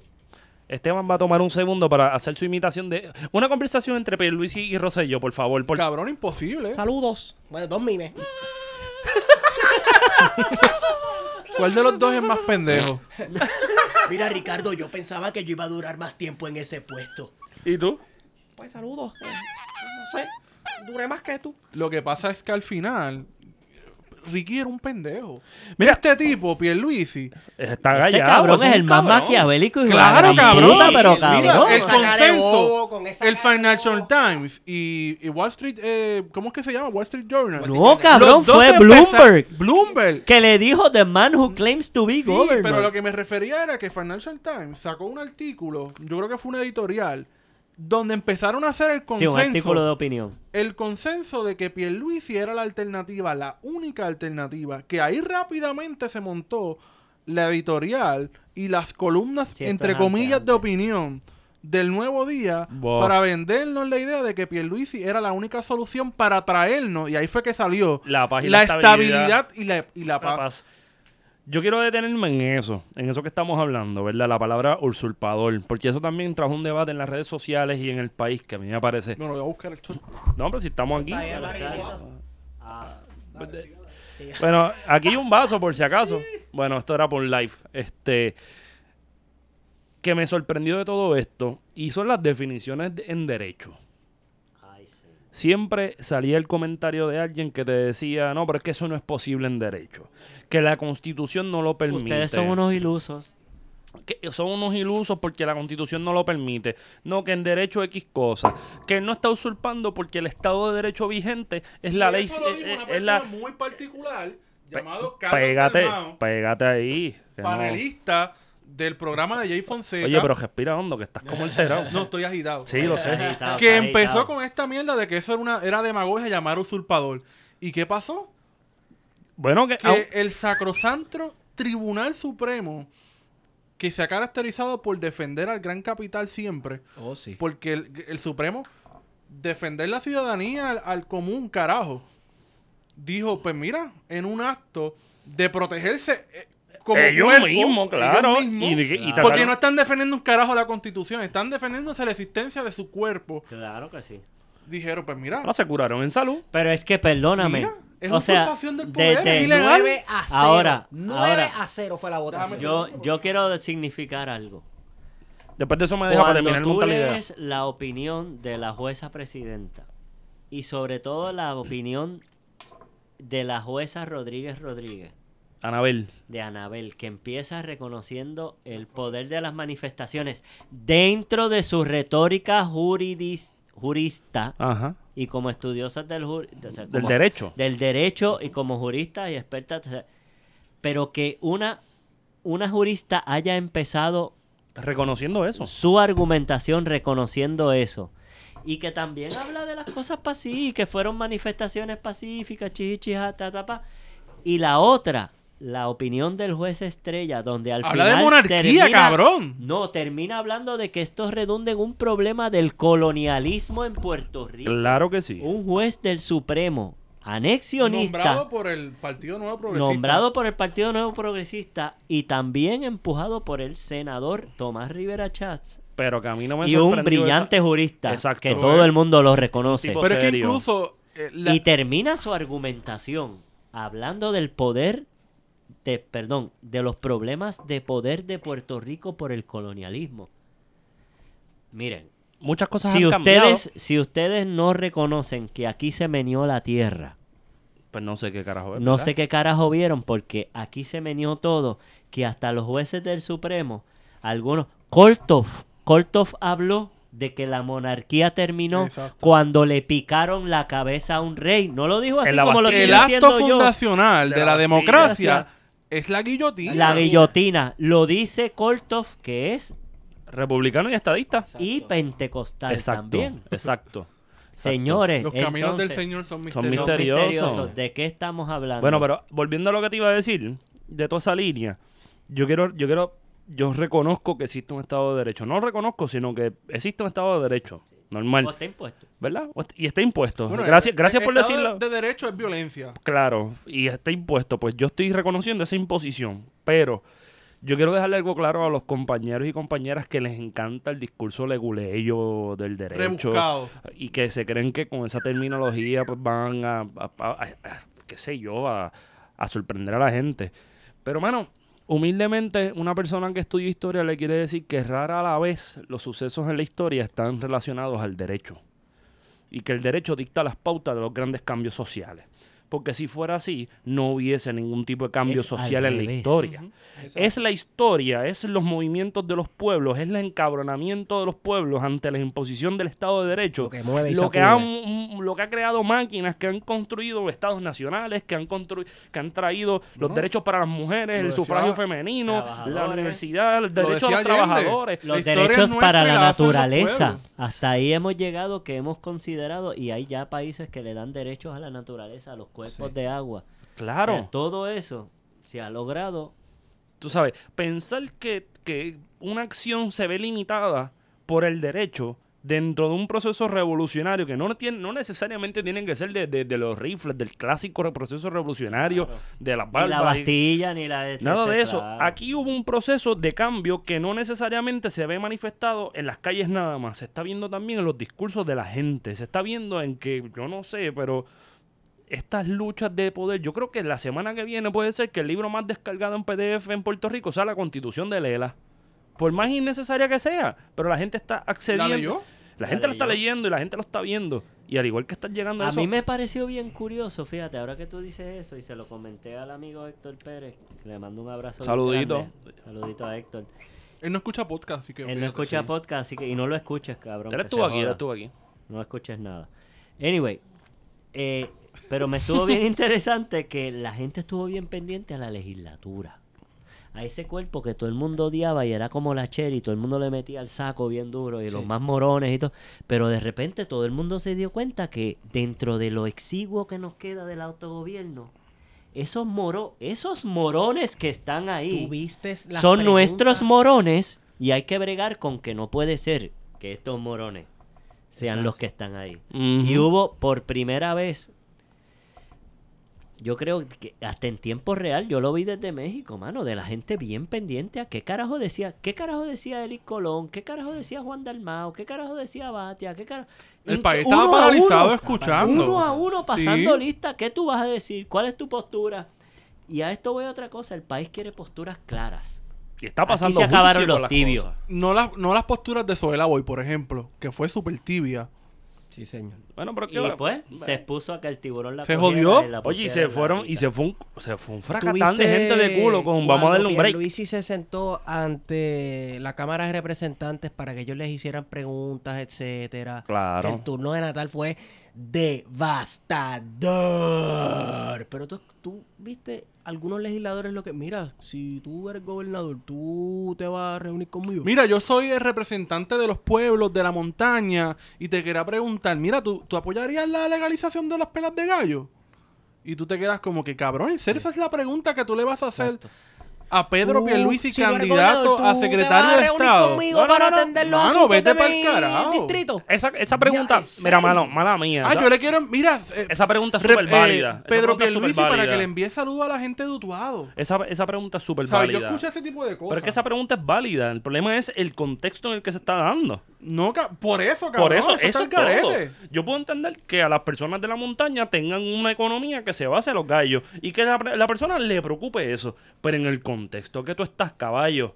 Eso era como preguntarle a Pedro Pierluisi si, si come sopas ramen. Y ¿Qué pocas carajo me importa eso a veces- mí? Diablo. Pocas veces en la historia de Puerto Rico, y yo creo que en el caso del Tribunal Supremo es la primera, en que tienen que validar, el Tribunal Supremo tuvo que validar los reclamos del pueblo. Sí. Tuvo que validarlo. Claro. Y el Senado y la Cámara no les quedó de otra que también, de alguna manera, validar lo que, lo que estaba reclamando el clamor popular. Marco, ¿tú tienes algo ahí en el teléfono? Para joder. el perro, compadre. Y usted ha indicado en repetidas ocasiones que usted se ha ido hasta abajo. ¿Es? Ese es el video de Juanpi. y usted reconoce que el perreo sucio no es lo mismo que el perreo combativo, ¿correcto? En mi experiencia en Washington Mira. no había tal distinción. El perreo era perreo, todo el mundo iba a la pista a guayar hebilla. A ese nivel llegó la vista que se convirtió en un video meme que hizo el amigo Juanpi. Saludito, Juanpi. Juanpi, te queremos. Le quedó cabrón. Cabrón, Oscar. Oscar. Se llevó el Oscar de él. O sea, eso fue. Mejor, impre- mejor video meme de, de Eh, toda la es web. Porque lo que pasa es que esto es lo genial de los memes. Que en 15 segundos, en una imagen, resume jodiste. toda la bufonada que hemos estado Te hablando burlas, ahora. Te burlas del gobierno. Te de una burlas, manera te tan ríes. efectiva. Y es hasta catártico. Mira, ¿qué pasa eh, cuando la, consti- la Constitución, el Tribunal Supremo se apropia del reclamo popular de la renuncia de Ricky y de que Pierluisi es un usurpador? Pues el resultado es fácil, la desmovilización y la despolitización de las manifestaciones en Puerto Rico. De esa manera intentan neutralizar cualquier acción eh, futura de que nosotros los ciudadanos nos manifestemos otra vez. Eso es todo. Por eso a mí me importa un carajo lo que dijo el Tribunal Supremo, que fue importante o que de alguna u otra manera era necesario. Pues, ¿y ¿necesario para quién? Porque ya nosotros habíamos emitido el juicio hace tiempo. Sí. El país había Y lo que nos hace juicio. falta es justicia. Y esa sentencia del Tribunal Supremo no hace justicia, un carajo. Lo que hace es justicia para ellos, como cuerpo, Lavarse las manos. lavarse las manos. Y quedarse ahí porque inclusive cuando vimos rápidamente montan a la presidenta del Tribunal Supremo jurando a Wanda. Sí. en la sala de justicia. Es decir, ellos revirtieron la narrativa golpista que había hecho Pierluisi de ir a jurar en una casa privada frente a un cuadro abstracto. Miren qué locura esta simbólica, mano. Sí, sí, sí.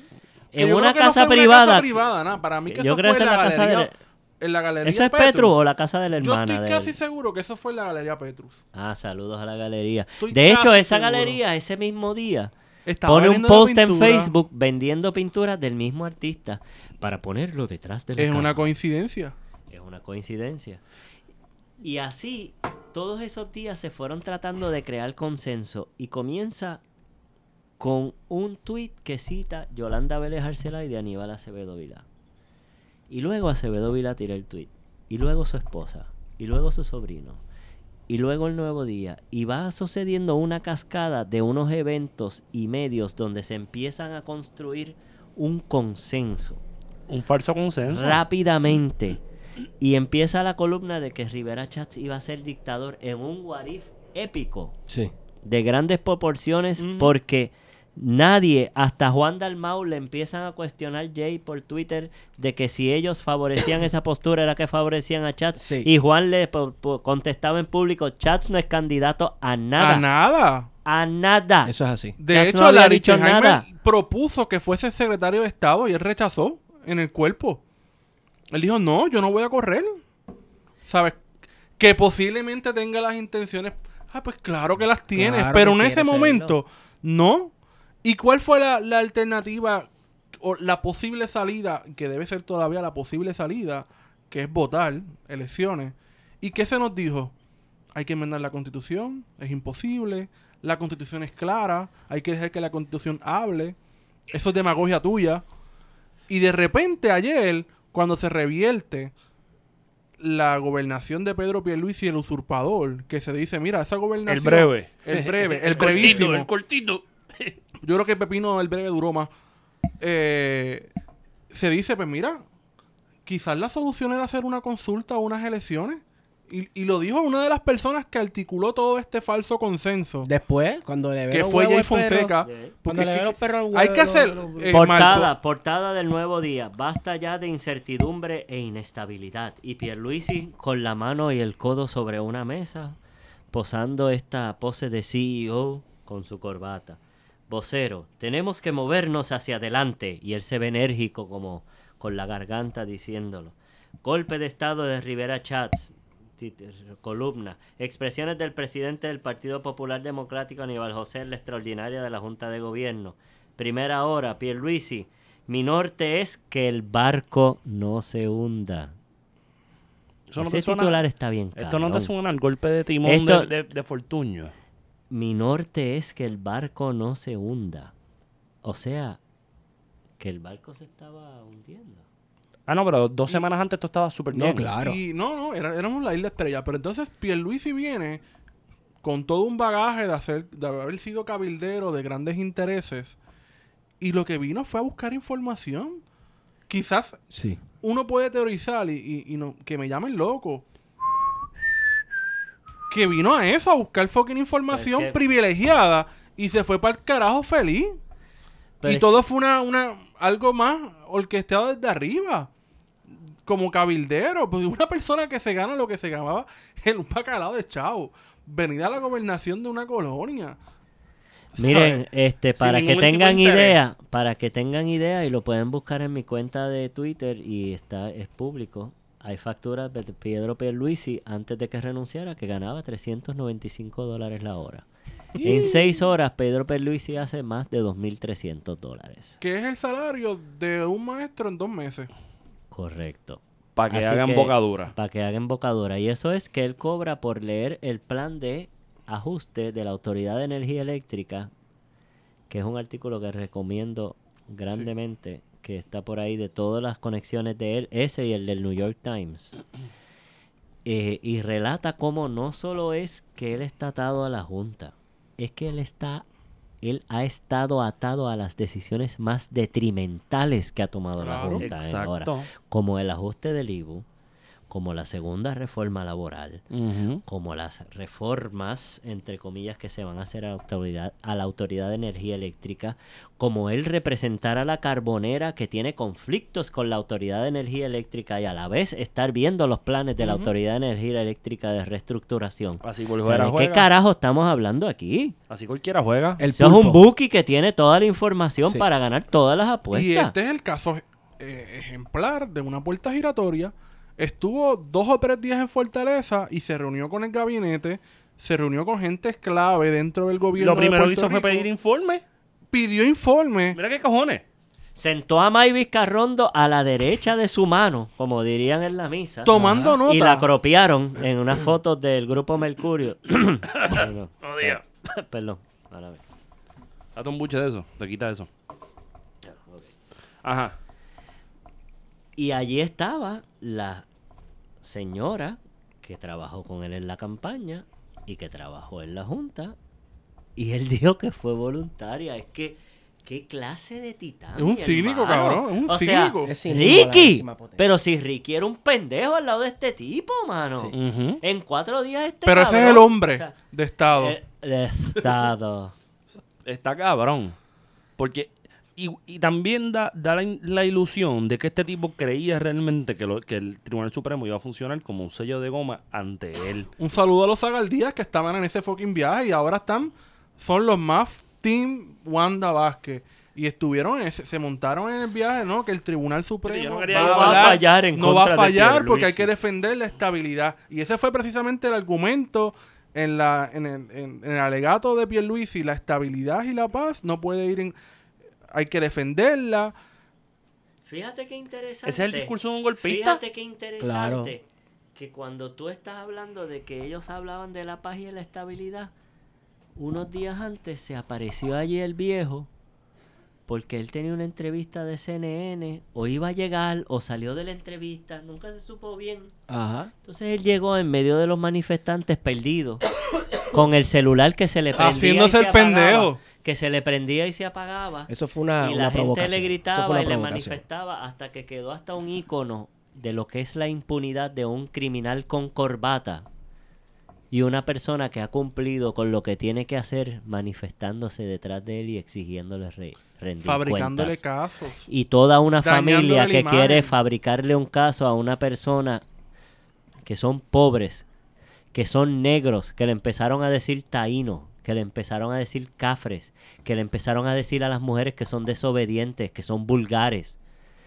Es decir, allí fue este señor con su cara de sapo y se puso el chat en la cara otra vez. Macharrán, bruto, imbécil, machista, racista, clasista. Y fue a pasearse entre la gente con un teléfono. Y con lo que yo dudo hasta el día de hoy, si no había un videógrafo caminando frente a él, filmando toda esta charada, para ver si a alguien se le ocurría, y yo bendigo a todos los que estuvieron allí, y no se le ocurrió tocarle el teléfono a ese cabrón que fue allí a provocar, a que le tocaran el teléfono, a que él fuera, pu- pudiera acusar de agresión, de intento, hasta intento de asesinato, iban a tirar esos sapos. Y no lo lograron. Y terminaron que la charada les rebotó en la cara. ¿Por qué? Porque ya esto es lo que se ha demostrado, que el país cambió y no está para paños tibios, que el país no es morón y no va a caer en las mismas preocupaciones, provocaciones de siempre que le tiraban, los pescados de siempre que le tiraban. Y La muchos, gente muchos pescados. Muchos pescados que muchos Y muchos pescados que tiraron aquí, hasta un gas lacrimógeno que le explotó un carro un Kia a un chamaco que no tenía un carajo que ver y lo vimos en vivo. Y, lo que, y ya venían a mampucharlo. Y venían a mapucharlo. yo recuerdo que el y push- se acuerdan y se acuerdan de las armas que se robaron en Guayama. ¿Qué pasó con eso? Con las 50 Plata o plomo que escribieron en una pared. Mire, váyanse al carajo con esa mierda. Di que plata o plomo. Eso yo parece sacado de una de esas novelas de, del Chapo o de, de, de Escobar. o de Escobar que pegaron el plata o plomo, dime. Pero está cabrón porque cuando él... Ay, ahora es que se, se sospecha que es un trabajo interno. Ah, mira, cabrón. Pero es que cuando pasó lo del gas lacrimógeno, yo estoy literalmente pegado viendo lo que está pasando. De hecho, estaba Lo con vimos ustedes. aquí, cabrón, todo. Estaba con ustedes, lo estaba viendo por acá por, por no recuerdo en qué aplicación era que lo estábamos viendo y de momento Jen dice, mira, no, no, fueron, no fuimos nosotros, eso fue el- la policía, pero mi teléfono a las millas vino el push notification de guapa diciendo manifestante prende un carro en sí. fuego. Oye, pero Y después en televisión la cámara clarito. Y la cámara hasta así y todo el canister de gas. Prácata, que sale de donde está la policía hasta donde esté el carro. era como para ponerle boom chacalaca con NBA Y Jam. antes de eso empujarnos esa hubo feca. unos fuegos artificiales que salieron detrás de la barricada de la policía. Ajá. Días antes, sí. Días antes fueron dos ocasiones en donde dos papelones, ellos no pudieron aguantar ese spin ni siquiera dos horas. Ni siquiera dos horas porque se les olvida y son tan morones que hay tantas cámaras y hay tantas cosas en toda el área de, de todo el área de, de San Juan. Las de CBS en vivo, las Sí. de CNN en vivo, las de la gente transmitiendo por las redes sociales. Era tal la cosa que uno entraba a ese cuadrante de San José. ¿Se acuerdan de eso? Y la Plaza de Armas. Y la señal se caía. Claro, Sí, claro. Era una cosa increíble. yo no la lista de desaparecidos está La lista de desaparecidos. Henry Escalera. Jerry Escalera, no. Wow. Me dicen que un saludito a Está dando escolta en Virginia, por allá anda. un saludito al amigo Denis Rivera del podcast La Vuelta, que dijo que era que Henry Escalera era un pulco de Vega Alta y lo tiró en medio para que por lo menos la gente sepa de dónde es la Para gente, diferenciar ¿verdad? Para que sepamos. Pero, en mi caso, pues yo soy de Vega Baja, se diferencia, pero Denis es de Vega Alta y es un buen vegalteño, igual que su hermano Sabio Vega. No O es sea, un como- saludito a ambos. ¿Como quién? ¿Como Escalera? ¿O como Lin Manuel? Como Lin. No, Miren, Lin- quiero leerles un tweet de- de aquel momento del primero de agosto a las 10, a las once y media de la mañana, a las 11 y 31. Dice así. Todos los sondeos demuestran apoyo contundente al nombramiento de Pedro Pierluisi. Tag. Si estás de acuerdo con el nombramiento, llama a tu representante y senador por distrito. Los legisladores responden a sus constituyentes. Hazte escuchar en este momento histórico. Michael Pierluisi. Vaya, vaya. Qué sorpresa. Que no había, no había escrito nada en su Twitter en meses. No, porque acuérdate que él se fue para una mejor vida. En migró. Y salió de repente a, defe- a- a buscar apoyo para el padre. A Ento- ese, ese fue parte del consenso. Fíjate, a mí me hubiese gustado que, o la que- fabricación del consenso. que el Senado hubiese hecho la votación solamente por joder, porque no estaban votando por el gobernador, estaban votando por el cargo de secretario de Estado. Y me hubiese gustado que se, lleve, que llevaran la votación solamente para joder y ver el resultado. Que se Yo joda. creo que lo que pasó fue como lo que dijimos hace un ratito, que Chats los tiró al medio a todos Claro, antes de la destruyó votación. todo. Y lo destruye todo. Y, y aquí es la parte más maquiavélica que yo le doy la medalla de Maquiavelo de Alcapurria al cabrón. Entonces dice, ok, ya los tiré al medio a todos y para el carajo la votación cierro. Tú ¿Se no eres colgó? ni digno Sí. de que yo te Se evalúe ni que te vote por ti. Tú eres una mierda. Y en proceso cierro la votación. se colgó. Se colgó. Se colgó. Pero no te llevo a votación ni debato sobre ti, porque no tienes ni... No, hay No te reconozco el standing. No te reconozco el se standing, Acabó. se acabó. Y de ahí viene, radica demanda y el resto es Que, historia. por cierto, yo no sé si llegaron a leer la demanda. Estaba muy bien redactada y tiene unos argumentos sólidos. punto. Yo lo que leí de las personas Y leí que conocían de derecho, no de los lambones, de que eso estaba bien argumentado Claro. y bien fundamentado en derecho y que No de los que iba de- a tener... llaman demagogos a, a los que decían que era usurpador, que el tiempo dio la razón. Bueno, pero vamos a hablar algún segundo. Nosotros le llamamos golpista Golpista, sí. y le llamamos usurpador. Usurpador. Esto que hizo Pedro... Pe- Usurpador. Oye, en la definición clásica de lo que es un golpe de Estado, no, los golpes de Estado los dan los militares. Si fuese un autogolpe, es en colaboración con el Sí, presidente, exacto. que fue lo que hizo Fujimori en los 90 en Perú. ¿En Se parece más a un autogolpe. Y, y Parecía más un autogolpe. Es que Lo eso que hizo Con la colaboración de Ricky. lo que hizo con la colaboración de. Ricky y de la policía, porque la policía, como fuerza represiva del Estado, legitimó todo este proceso. Y hay una parte que no se ha discutido aquí, la colaboración de la policía, y eso lo tiene que responder ella ahora. La colaboración de Wanda Vázquez. Porque él dijo, espérate un momento, él dijo, él dijo que él le preguntó a ella, y me corrigen si así Él fue el orden, de que él iba a asumir y que ella no tenía ningún problema. Días antes de que se manifestaran contra ella, ella sacó la manguera de bomberos para pagar esas manifestaciones y dijo que no le importaba la gobernación. Aquí otra vez hay los juegos de contradicciones y los trucos. Pero eso fue lo que él dijo, que ella dijo, y ella no salió a contradecirlo. Ni lo va a hacer. Entonces, ahí hay un proceso que por lo mínimo debería empezar por un residenciam- residenciamiento porque ella no cumplió con sus funciones en la sucesión. Entonces, ¿qué? Por ejemplo, Pierluisi Porque tú me señalas. se hace usurpador. Porque tú me señalas, cabrón. hay un proceso legal que debe, que debe de haber y que no lo va a cumplir. ¿Quién va a pasarle factura a Pierluisi por lo que hizo? De asumir ilegalmente un cargo. Nadie. Y todo lo que él determinó, todos. darle escolta a Ricky, etcétera, Toda esa eso es legislación. legítimo, todo eso es... Todas esas movidas de pedir informes y demás, ¿qué pasa con todo eso? Porque Le- esa información ya la tiene. Sí. Y lo del escolta Ricky no es poca cosa. No es poca cosa. No, jamás. Y entonces ahora queda como Elías. Ahora está al, man- al margen del o gobierno. sea que se llevó la abuelía. Pues sí. Se llevó la abuelía, tú sabes. De- él viene, entra al gobierno, pide los informes, tiene acceso a información que Marcos Pérez no tiene, que yo no tengo, que ninguno aquí tiene. Y que probablemente ni, ni siquiera gente del Senado y la Cámara tienen. Tienen acceso a toda la información que pueda. O, o, si es lo que pasó. Ricky viene, firma cincuenta y pico de leyes, qué sé yo, 60 y 60 pico. de Y da leyes, 80 millones en y contrato. 80 millones en contratos. Entonces, habrá pasado que Ricky hizo todo eso y entonces Pierluisi viene a cuadrar al final todos esos negocios. O asegurarse de amarrar De que a se- la que gente para que esos negocios sucedan. Correcto. Me refiero ser. específicamente a la Asociación de Contratistas Generales que salieron con los pompones y después, vaya, Titán, que te dieron un contrato de 14.9 millones de pesos, ¿verdad? Habría que preguntarle a Kimi Rashki.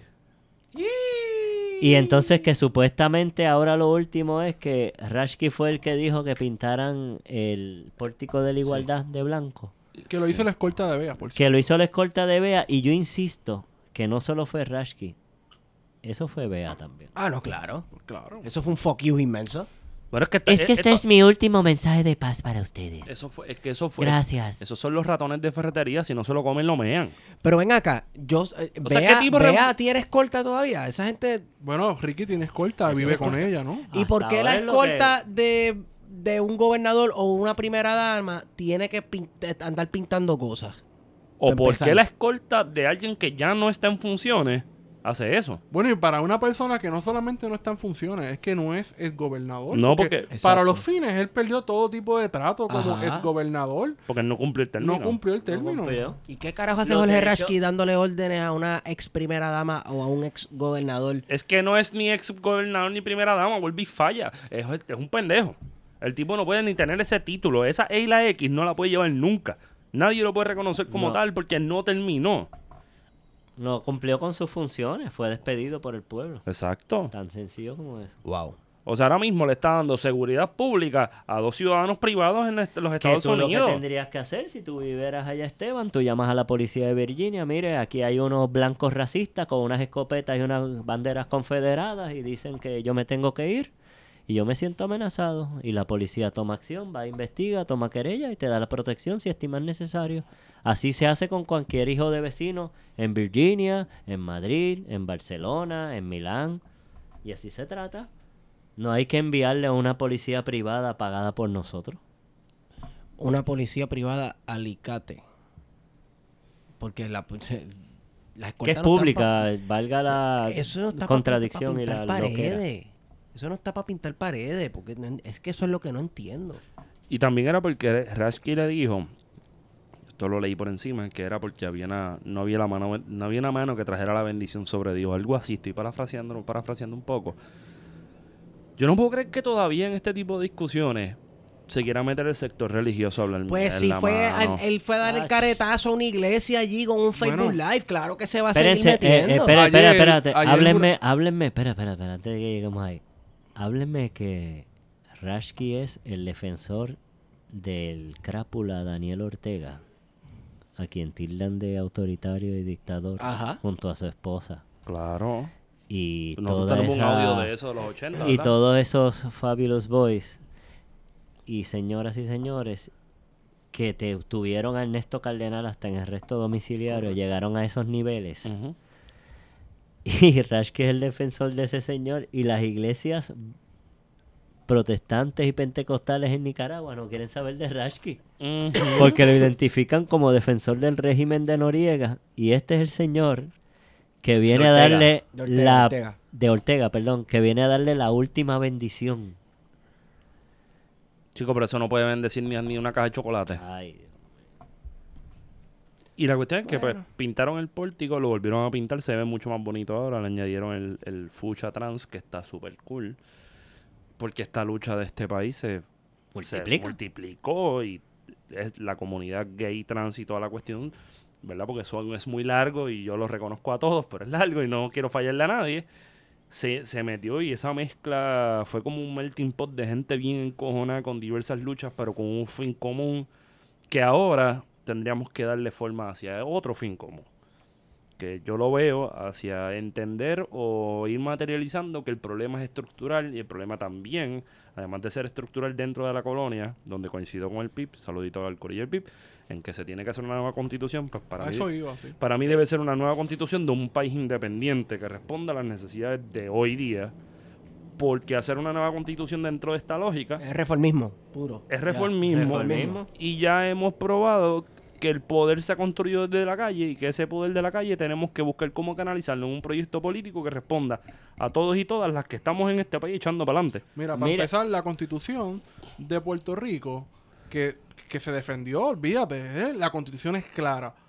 Se da en un proceso que no fue ejercido libremente, no hubo libre determinación, fue un proceso impuesto. La ley 600 vino y dijo, no, aquí lo que va a valer son las disposiciones de la ley Foraker y la ley Jones. Y ustedes pues tienen derechito ahí para que se organicen, hagan una asambleíta ahí constituyente, hacen un referéndum y redactan su constitución. Ah, pero ¿saben qué? Esa constitución nosotros La vamos a editar. Claro, en esa constitución Y había... ustedes votan primero y después nosotros la editamos, porque eso fue lo que pasó. Claro, en esa constitución había derecho al trabajo, derecho a la vivienda. Y se eliminaron. y derecho a la educación y tuvieron que eliminarlo y algunas cosas editarlas para ponerle, tú sabes, por- porque se, porque se notaba muy socialista y los tiempos exigían Y un vamos a la cuestión de los votos, porque en ese contexto, la siempre se nos ha dicho la constitución fue aprobada por el 87% de los votos. Sí, pero participaron el 58 a 59% de los electores hábil inscritos. Y si lo comparas con el referéndum que hubo de la ley 600 que da paso a la Asamblea Constituyente, la reducción fue de casi un 20%. Sí. De manera que fue perdiendo legitimidad y apoyo. Primero porque el PIB, por ejemplo, se opuso y advirtió claramente, eso es un engaño. Vicente Hegel Polanco, que era procurador de justicia, secretario de justicia hoy, del 49 al 51, Popular. popular, que estuvo presente cuando los nacionalistas fueron asesinados a Muñoz Marín y le dijeron, ¿te quieres vestir de gloria? Declara la república desde Fortaleza, porque Muñoz Marín resulta que ese día se No escondió, estaba. se cagó y se fue. Y quien estaba en Fortaleza era, Era Vicente, Vicente Hegel Polanco. Polanco. Y le dijeron, vístete de gloria y declara la república. No lo hizo, pero el tiempo lo reivindicó advirtiendo de que lo que se iba a hacer en la constituyente era una farsa. Que después eventualmente en los 70 recopila los, los, Los escritos. los de escritos que se publicaron en el mundo y en el imparcial. Y se curó en salud. En un libro, La Ujú. farsa del Estado Libre Asociado. Y advertía claramente de que había un déficit democrático. Claro que sí. Viciado en ese proceso de la constitución del Señores, Estado pero Libre es que, Asociado. es que no es el único de los, entre comillas, arquitectos del Estado Libre Asociado que, que, que al, al final de sus Tría. días, Trias Monge, decrépito, ya tuvo que decir, mi hermano, la cagamos. Cogimos de pendejo a, a los, a los nuestros. Hasta me la inventé, me dijo el viejo. Exacto.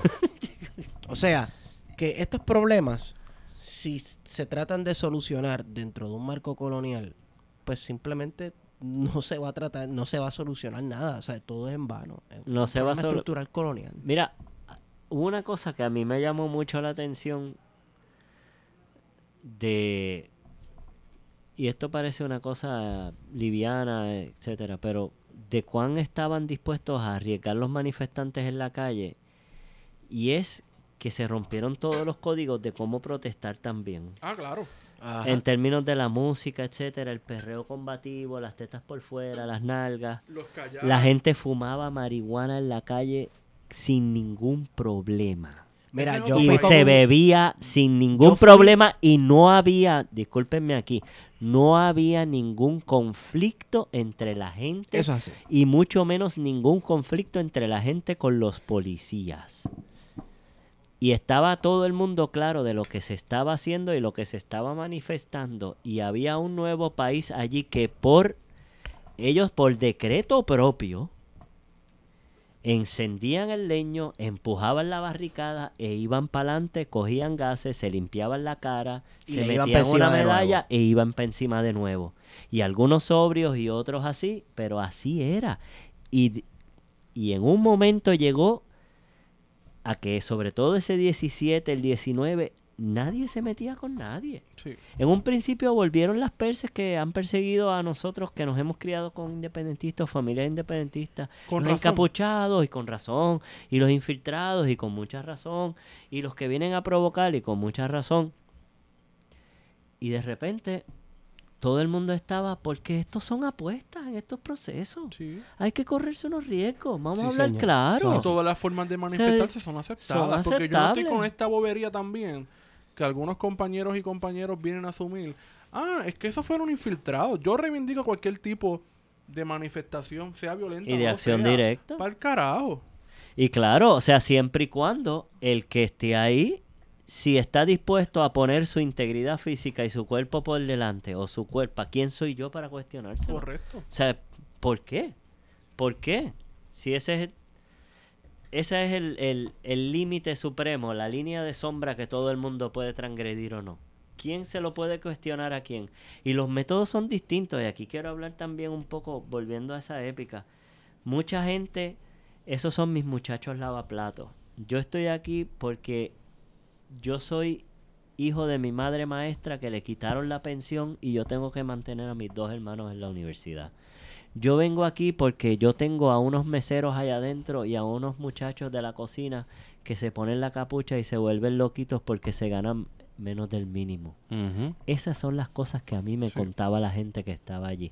Y junto a esa gente también estaban gente que eran, que es lo de lo que se llaman de los emprendedores, de los freelancers, de la gente que son de los startups, que también vienen de élite, pero que tienen el corazón y que tienen la autenticidad y la creatividad de que no son unos lambones de la clase política, que vienen de abajo porque ellos tienen creatividad y tienen estudios y tienen y se han fajado por hacer las cosas y quieren hacer las cosas diferentes. No son los mismos sanguijuelas de siempre, no son los Zagaldía y la gente de los apellidos.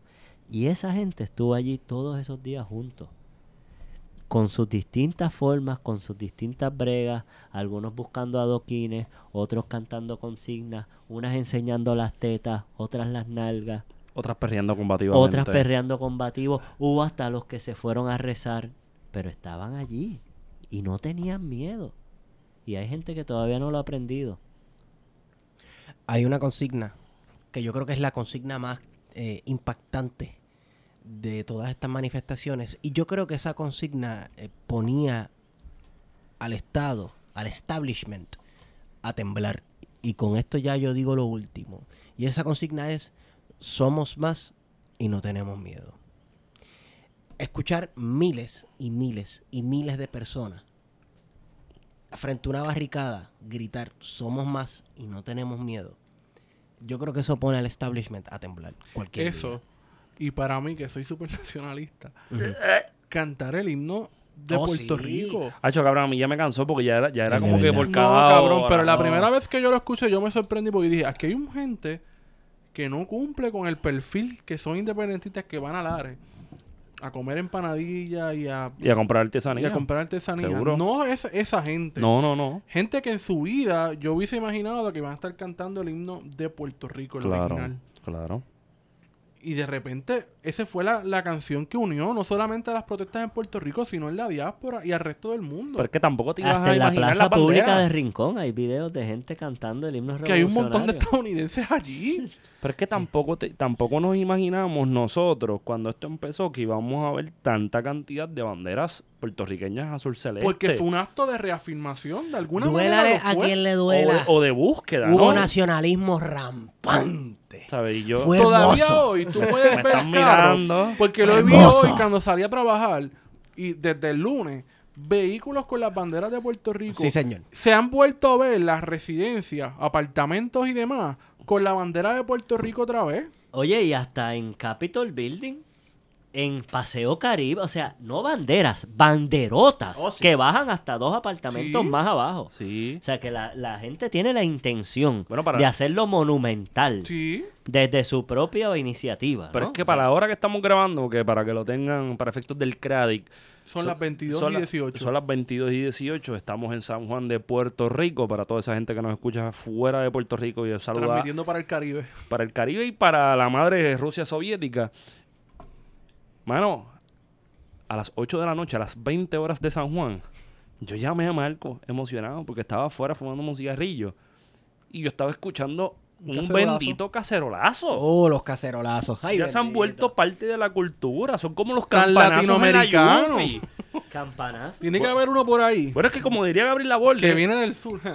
Se viene, chacho. Está Eh, calladito. Suave, Cuidado. suave, suave. Como diría, como diría Gabriel Laborde, nosotros nos reafirmamos como latinoamericanos cuando hubo un golpe de Pedro Pierluisi apoyado y con el consentimiento del Congreso de los Estados Unidos bajo Nancy Pelosi y con la pichadera del presidente de los Estados Unidos. Porque lo felicitaron, hasta Grijalbo lo estaba felicitando. Pues entonces nos reafirmamos como latinoamericanos, porque eso fue lo que pasó en muchos espacios de Latinoamérica. Oye, no me vengan con la cuestión del derecho, vayan a los libros, vayan a las fuentes y vean cómo la CIA se metió en todo Latinoamérica. Y le importó un carajo la constitución, al contrario. Las hasta cambió. Hicieron enmienda. Claro, la enmienda Platt que le hicieron a la constitución cubana, le escribieron una libreta que está en el Hotel Waldo Astoria. Un saludito a Juanchín Mercado que me enseñó eso cuando estaba en bachillerato.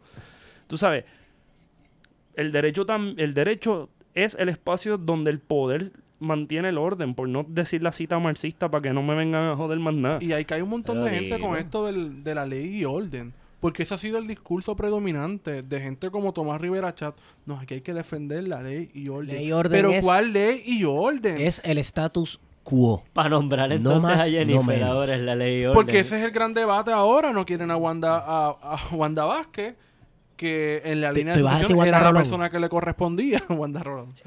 bueno, ella hizo hoy, ella no juramentó con la mano en la Biblia, pero hoy tuvo el descaro de decir que ella llegó allí, no por la constitución, ella llegó porque Dios quiso. O sea, cabrón, esta tipa se cree me que estás es... jodiendo, yo no sabía eso. Sí, esta es la cita textual, ella dijo, yo llegué ahí porque Dios quiso. No, loca, tú llegaste allí porque hubo un usurpador y porque te correspondía por carambola. Porque la constitución tiene una, De una línea de sucesión y hay una ley, la ley 7 de, de 1952, según enmendada, que te corresponde. Que de hecho antecede Pero la no es por Constitución. Dios. ¿Oíste? No es por Eso Dios. me sorprendió desde el 24 de junio, de julio. Sí. Si es del día antes. Sí, hay que, hay que aprobar una cosa. No, pero recuerda que la constitución, misteriosamente, porque es que como todo esto se trataba de borrar el coloniaje, Sí. el referéndum que aprueba la, la constitución, ¿tú sabes cuándo fue, verdad? El 4 de julio del Claro, 52. Claro. y se hace válida la constitución el El 25. 25. El Es que está 25. cabrón, o sea, Pues genial. estos cabrones lo tenían todo pensado Es lo que se llama un Claro. para borrar la historia. La invasión. Es lo que se llama un- esa palabra existe palimpsesto, que es cuando tú borras un- bueno, la, definición sobre- es cuando sobre tú la historia. la, la- la- la definición es cuando tú coges un documento antiguo y le escribes otra cosa Sí. para cuestión de Pero fue lo que intentaron hacer y eso no lo- han eso- podido. no, no. En la, en la, Ni podrán. en la arquitectura y en la historia No pasarán. eso es coger los templos incas o aztecas, quitarle las Y hacer una iglesia. Hacer las una- catedrales. Exacto. Las O- o catedrales. como en Cusco. No, las catedrales. O como en Cusco. Cusco y. México. Sí, sí, exacto. así fue. Este, pues eso. Por ahí es que vamos, ¿no? Y, Ahora- e intentaron varios palincestos con Sí. Pierluisi también. También. Y Wanda Vázquez es esta persona con la que es absolutamente nadie en el mano. país sabía. enigma, porque mano. nadie sabía. Es más, todo el mundo confiaba de que ella iba a asumir la gobernación y al día Iba iba a renunciar. Y ayer mismo se reafirmó, yo no voy a renunciar. Y su mensaje fue, no, yo me voy a quedar aquí. Bueno, porque, para algo. porque tú no te das cuenta que, el- que la silla, Y de la silla se- Fortaleza tiene velcro, cabrón. Se desvinculó del Tiene- partido. Tiene dos tacones. Porque eso fue lo más impresionante, desvincularse del partido. Ahora ya no, ella es una figura apolítica, Bueno, es que- neutral. Pero, pero, pero. de, de, de- ¿cómo se llama esto? De, Pues, de, de pero reafirmación. Hoy, hoy yo escuché a los, los compañeros de Fuego Cruzado. Saludos, Néstor. Y ellos recordaron algo bien importante aquí, en este juego sucio. A ella le pueden hacer una oferta que ella se le va a hacer. va- voy a ponerlo de otra manera. Se le va a hacer bien difícil rechazar. Y es que Anabel Supremo. Rodríguez se retira porque cumple 70 años y a ella la Uh. pueden nombrar jueza del Tribunal Supremo. Miren, si Chats hizo lo que hizo con Pierluisi, yo estoy seguro que él es capaz de morderse una aleta y nombrarla al Supremo. Es capaz, o sea, No, dentro Anabel de... Piénsenlo de los... Anabel se va a retirar. Anabel se va el año que viene. No, Sí, tiene 66 hasta... años. hasta 66 años. ese- No es ella la que se va, es otro. Sí, es la jueza Rodríguez. Es la jueza. Se y ahí, o se sea, va a haber una vacante. Y esa es, esa es la carta de la ficha. Porque hoy salieron los alcaldes. Bueno, no vamos a saber qué, qué va a provocar que ella renuncie.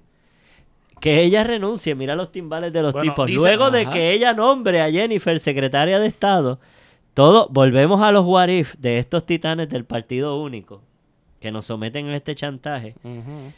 Y entonces, si eso sucede, entonces es que viene Jennifer González. Y Jennifer, ¿la queremos? Para afuera es que va. Pregunta retórica, ¿no? Se van todos. Que se vayan. Bueno, porque yo también creo que Jennifer... Ella tiene sus cositas con la Junta y los bonistas. Pero ella es necesaria también. Porque en gran medida... Al sistema. eh, reafi- no, para el- ellos piensan que Jennifer es la figura que recibe la adhesión del país que dice, pues chévere, esto es lo que nos va a llevar por algún Fue de camino. los políticos que más votos sacó en toda la elección. Pero, O sea, pero bueno, está apretadito. Pero ella no, ella no ganó, no ganó por mucho en las elecciones. Pero sacó más que todo el mundo individualmente, Sacó ¿no? más que todo el Bueno, mundo, bueno, sí, sí, pero total está en un puesto que es innecesario. Un comisionado residente, ¿qué Y hace que no eso? se va a ensuciar políticamente en Puerto Rico No. porque no está allá ah, en un lugar lejano y que puede hacer sus traqueteos allá en Washington y que a, a- a los fines de los ojos boricuas, mira, ya, ya consiguió unos cuantos milloncitos para tal cosa Que no se ven. que no se ven nunca. Pero ella siempre lo está anunciando. Siete veces los anuncia. Así que es el puesto confiable, ¿sabes? Por eso Pierluisi tiene esta aceptación en Puerto Rico todavía, porque era comisionado residente, estaba en Washington, y la gente decía, pues mira, él, se movía, era un buen político y qué sé yo qué, pero estaban traqueteando allá afuera. Y ahí también el, el asunto de Jennifer es bien interesante porque ella llega después de un momento que ella, y me corrigen, ella apoyó a Chats Sí. en algún Sí. momento y Oh, lo sí. dijo. Sí, sí. Sí. Y un montón de esos legisladores y representantes y senadores dijeron que Chats era el líder idóneo. Y Sí. después dijeron que Pierluisi era el líder idóneo. Sí. Y ahora dicen que Jennifer es la líder idónea. Y entonces a lo que voy, que hablábamos ahorita, estos locos cambian de candidato como de calzoncillo chillado. Y se creen que la base del PNP son tan pendejos que no se están dando cuenta de lo que le están haciendo en la cara, mano. De lo que hablábamos ahorita. De que ellos no se creen que, te- que- de que le ordenan como si fuera una tabla de bingo donde poner la ficha, mano. Y ellos creen que de verdad ellos no se dan cuenta y que los pueden coger de pendejo así tan cabronamente, mano. No, y como si fuera poco, vienen y se tiran marchas de la revolución estadista para tratar de medir fuerzas con un Ah, eso movimiento de país. Bueno, ¿qué disparate es ese? O sea, están tratando de poner, de, de- de crear pugnas donde no las hay. Porque es más fácil el spin para tratar de disimular el colapso de la, de la representatividad del sistema demo- democrático, entre comillas, que existe en Puerto Rico, que ya no existe. No existe. En menos de, de siete días tú tienes dos gobernadores que ninguno de los dos. Y lo que te sido- demuestra es que, por- que las tres ramas del poder en Puerto Rico están colapsadas. El ELA colapsó completo. El ELA ya. colapsó, pero Con esa, esto colapsó esa completo. falsa sistema de republicano de gobierno No no existe. existe. No existe. El Supremo es como este meme que Y está el un Supremo tipo no en es una, en, un una, carajo. en una presa tratando de, ah, de tapar 70 rotos a la vez con los 10 ¿Cuál es dedos que tiene y no le dan los 10 dedos. Ujú. O sea, y, y la represa se le va a venir abajo. pero ¿Cuál eh, es la por eso era la Supremo? necesidad, perdona, por eso era la necesidad, insisto. Vamos a ver los símbolos, la necesidad simbólica de que la jueza su- del Tribunal Supremo juramentara a Wanda Vázquez, porque eso es como ponerle Legitimidad. legitimidad, eso es como ponerle oxígeno, respiración artificial No, aquí se acabó. al sistema. Bueno, a- Aquí, a por favor, no lo- cálmense, no jodan más. A Rosselló no lo juramentó quietos. Baltasar Corrada del Río, que era juez asociado. Y no lo, no lo juramentó el presidente. Bueno, porque supuestamente juramentó Y a las rompí- 12 y 1. Y, y no, pero no, estoy hablando de Rosselló padre. Sí, Ah, claro. Que hubo un conflicto porque rompía la tradición constitucional de que fuera el presidente Del Tribunal. del tribunal. Y Rosselló decidió, no, vamos a coger a Baltasar Corrada del Río, Estadista. estadista, y que él sea el que tome el juramento. Y rompió esa, e- esa legitimidad, en- entre comillas, Bueno, esa costumbre, porque esa es una costumbre. costumbre. Que le daba realidad legitimidad, le en daba realidad legitimidad. No, no, no, es, no es mandatorio, tengo No. entendido de que sea el juez Pero es una tradición. Tiene que ser un juez. Porque esa tradición te da legitimidad. Sí, que porque es el el otro presidente poder. del cuerpo. Es el otro poder que te está dando la mano y te está Aunque diciendo, sea dale. simbólico. Aunque, Aunque los ese- símbolos exacto. otra vez. Los símbolos, Sí. como que Wanda no va a vivir en Fortaleza, pero el símbolo de lo que es la fortaleza dentro del imaginario político puertorriqueño desde hace más de tres meses es la Bastilla. Sí. Sí. Y yo creo que eso no va a cambiar en buen rato. Y mientras la gente siga pensando de la forma, mientras se sigan activando esos chips que Mira. a- activándose en la cabeza de la gente, las cosas no van a ser fáciles. Antes, así como que para terminar, una cosa importante también que yo vi esta semana fue gente compartir quiénes fueron los que nombraron los jueces y juezas del Tribunal Supremo. Ahí la gente hizo un clic y dijo, esta gente no es una rama independiente, neutral, objetiva. Ni de izquierda ni de, Ni de derecha. Y de este régimen de partido único no es nuevo. No es nuevo. Porque el Está Partido Popular también lo sitios fue. Sí. Y está en muchos sitios y en muchos sitios, en muchas ramas de gobierno. Correcto. Bueno, pero el Partido Popular, dentro de la constitución que tuvo, administró Muñoz desde 1952. Con Trias Monge. con Triamón que hasta fue el que creó todo este 1960. embeleco jurídico en Puerto Rico. Hasta- Porque a nivel nacional de, de- de la colonia fue Harvard. Las escuelas de derecho de Estados Unidos Bueno, tienen una responsabilidad también. grandísima. Pa- y que obviamente vean, el Congreso. 1900 1917 los que empezaron las discusiones más importantes que- respecto a la ciudadanía fue Harvard y también fue para la cuestión de la constitución. Sí. Y así ha sido por los últimos 122 años. Correcto. Siempre la idea del derecho que se va a aplicar en Puerto Rico sale de las escuelas de derecho más importantes de los Estados Unidos. Lo único que jode es que ahora los Brown Brothers que estudiaron acá, que están un poquito más duros, le contestan y le tiran a los cañones de allá. Sí. ¿verdad? Pensando en, la- en- en JJ, en Efren, en gente que está bajando línea. Y que siga añadiéndose gente, pensando también en el profesor Atiles Osoria, que baja unas líneas bastante duras. Pero el país cambió. Pero el, el andamiaje político no quiere cambiar. No, se resiste y ahí, fíjate, dentro del Partido Popular fue bien interesante, por ejemplo, las posturas como la de Ángel Rosa, que una persona que se caracterizaba por tener posturas conservadoras, de derecha, se puede decir. Vale, se reivindicó el cabrón. Y dentro De de, alguna manera sí. Sí. dentro de, Yo no lo de todo esto, él se mantuvo firme en que de que había una usurpación, de que se había violentado el Estado de Derecho, eh, Cabrón, David la Colón y no estaba solo claro. eso, y hasta David Colón. Bueno, hasta un- John Mott. y en un sentido Un de, de- saludito a y hasta John. John Mott, o sea, y entonces Aníbal y otra gente que se canta soberanista o No algo sé. así, repararon, Progresistas, entre comillas. o progresistas, es que es bien raro, fue bien raro todo esto. Y, y Nunca Ángel se- sabremos, o sabremos después. o sabremos después qué fueron los intereses o cuáles fueron los miedos o las percepciones. También hay que... eh, Una cosa que yo pensé hoy, El aquí miedo. hubo muchas percepciones. Aquí hubo muchas percepciones y yo creo que también tiene que ver con que no habían visto esta cantidad de gente en la calle y con esta militancia de la que acabamos de hablar en este programa Sí, tan señor. específica. Y eso los puso a temblar y los confundió.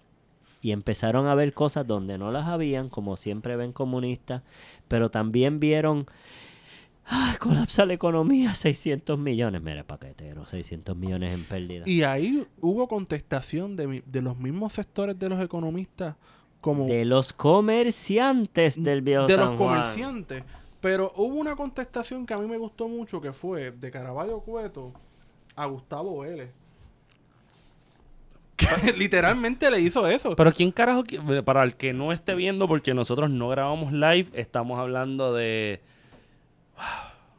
Partió a... sí, a lo Gustavo. partió.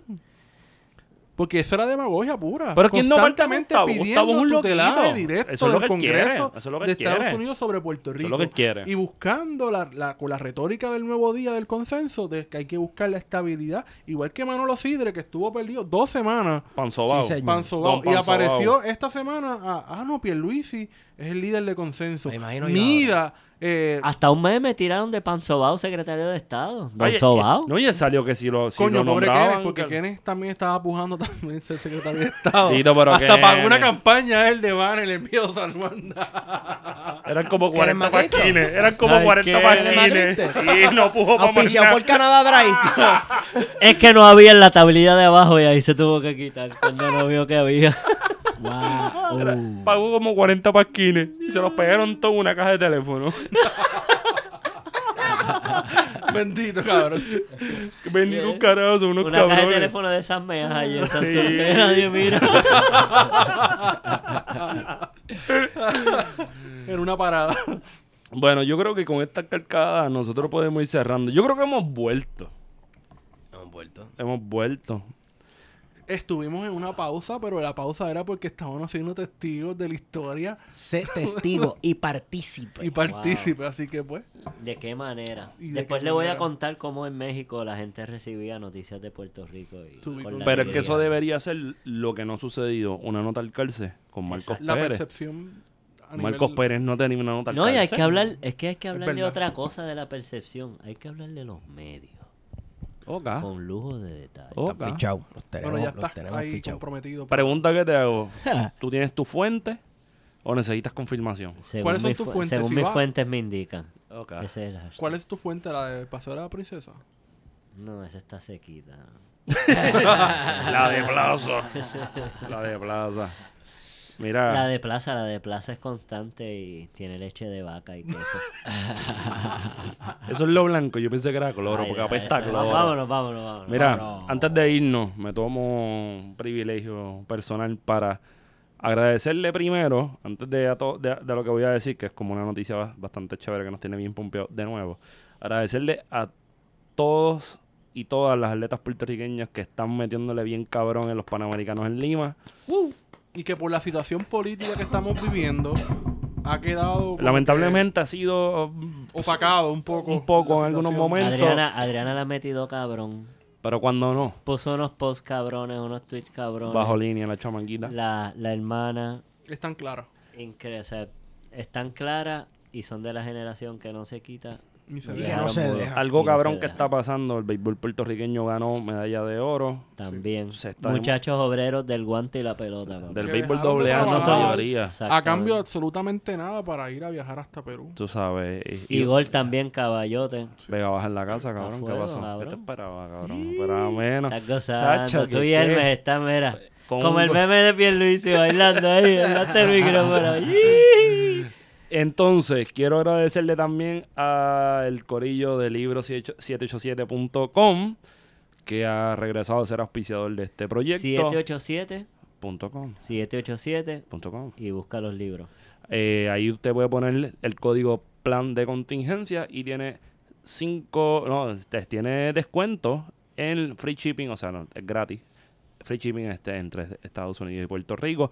Ahí están la mayoría de los libros que nosotros estamos hablando bien de aquí y decimos como tal libro, ¿verdad? Este, Eh, he mandado a buscar también un par de documentales, se los pongo a los viejitos en el trabajo. Algunos se me encojonan cuando pongo el de Betance. Y escuchan a Hermes Ayala rapeando al principio. Y como que, ¿sabes? Los confundo un poquito, pero si les gustan los documentales y películas hechas aquí y de aquí, pues mira, libro787.com también se consiguen. este, métanle, hay un par de cosas. Correr la página completa te coge como una horita, horita y media. Eso significa, y sigue creciendo la cantidad de libros que a los cuales puedes tener acceso. Es una iniciativa que está bien cabrona porque pues integra a la gente de allá y los de acá con la historia, la literatura, la poesía, los libros de niños chiquitos. una Y nos ayuda a pensar ¿Cuál es también, el código? ¿Cuál es el pensar. código? El código es plan de contingencia Ok. Plan Y- de contingencia. y tiene free shipping, está bueno, ¿verdad? Sí. Y entonces, por último, porque me siento como sacerdote en iglesia dando los mensajes antes de mandar a la gente a comer Pues si esta es la brigada del padre Picó, echa Está para el, adelante. el Comando Armado de Liberación Exacto. Nacional, Fernando Pico Barromeister. Quiero agradecerle a todo ese corillo que está bien cabrón, que a la menor provocación de nosotros tirarnos esta locura de poner un ATH Móvil Business y un PayPal se han desbordado con nosotros. En verdad no hay forma de agradecérselo, que no sea metiéndole más cabrón, comprometiéndonos. Esto es gracias a ustedes. Y venimos por ahí con unas camisitas y unas cositas para que ustedes anden en la calle Bien vestidos. Bien Eh, vestidos, no elegantes. no, no sacan Eh, feo de la casa. Esteban, Esteban me acaba de decir que quiere hacer una Jordan de plan de contingencia. Ay, no sé si es posible, pero Diablo. Unas Patrick Ewing. unas Patrick Ewing con, con la cara mía en un lado y la barba de, de Wario en la otra. Y de eso se trata, de retar los otros medios. Bueno, me consiguen en Estigón por Twitter. Arroba PHETO en Twitter. Marcos Pérez Ram en Twitter. Y me consigues en Güero Candanga. Y hemos ido con ustedes. Plan de contingencia. Volvimos, cabrones.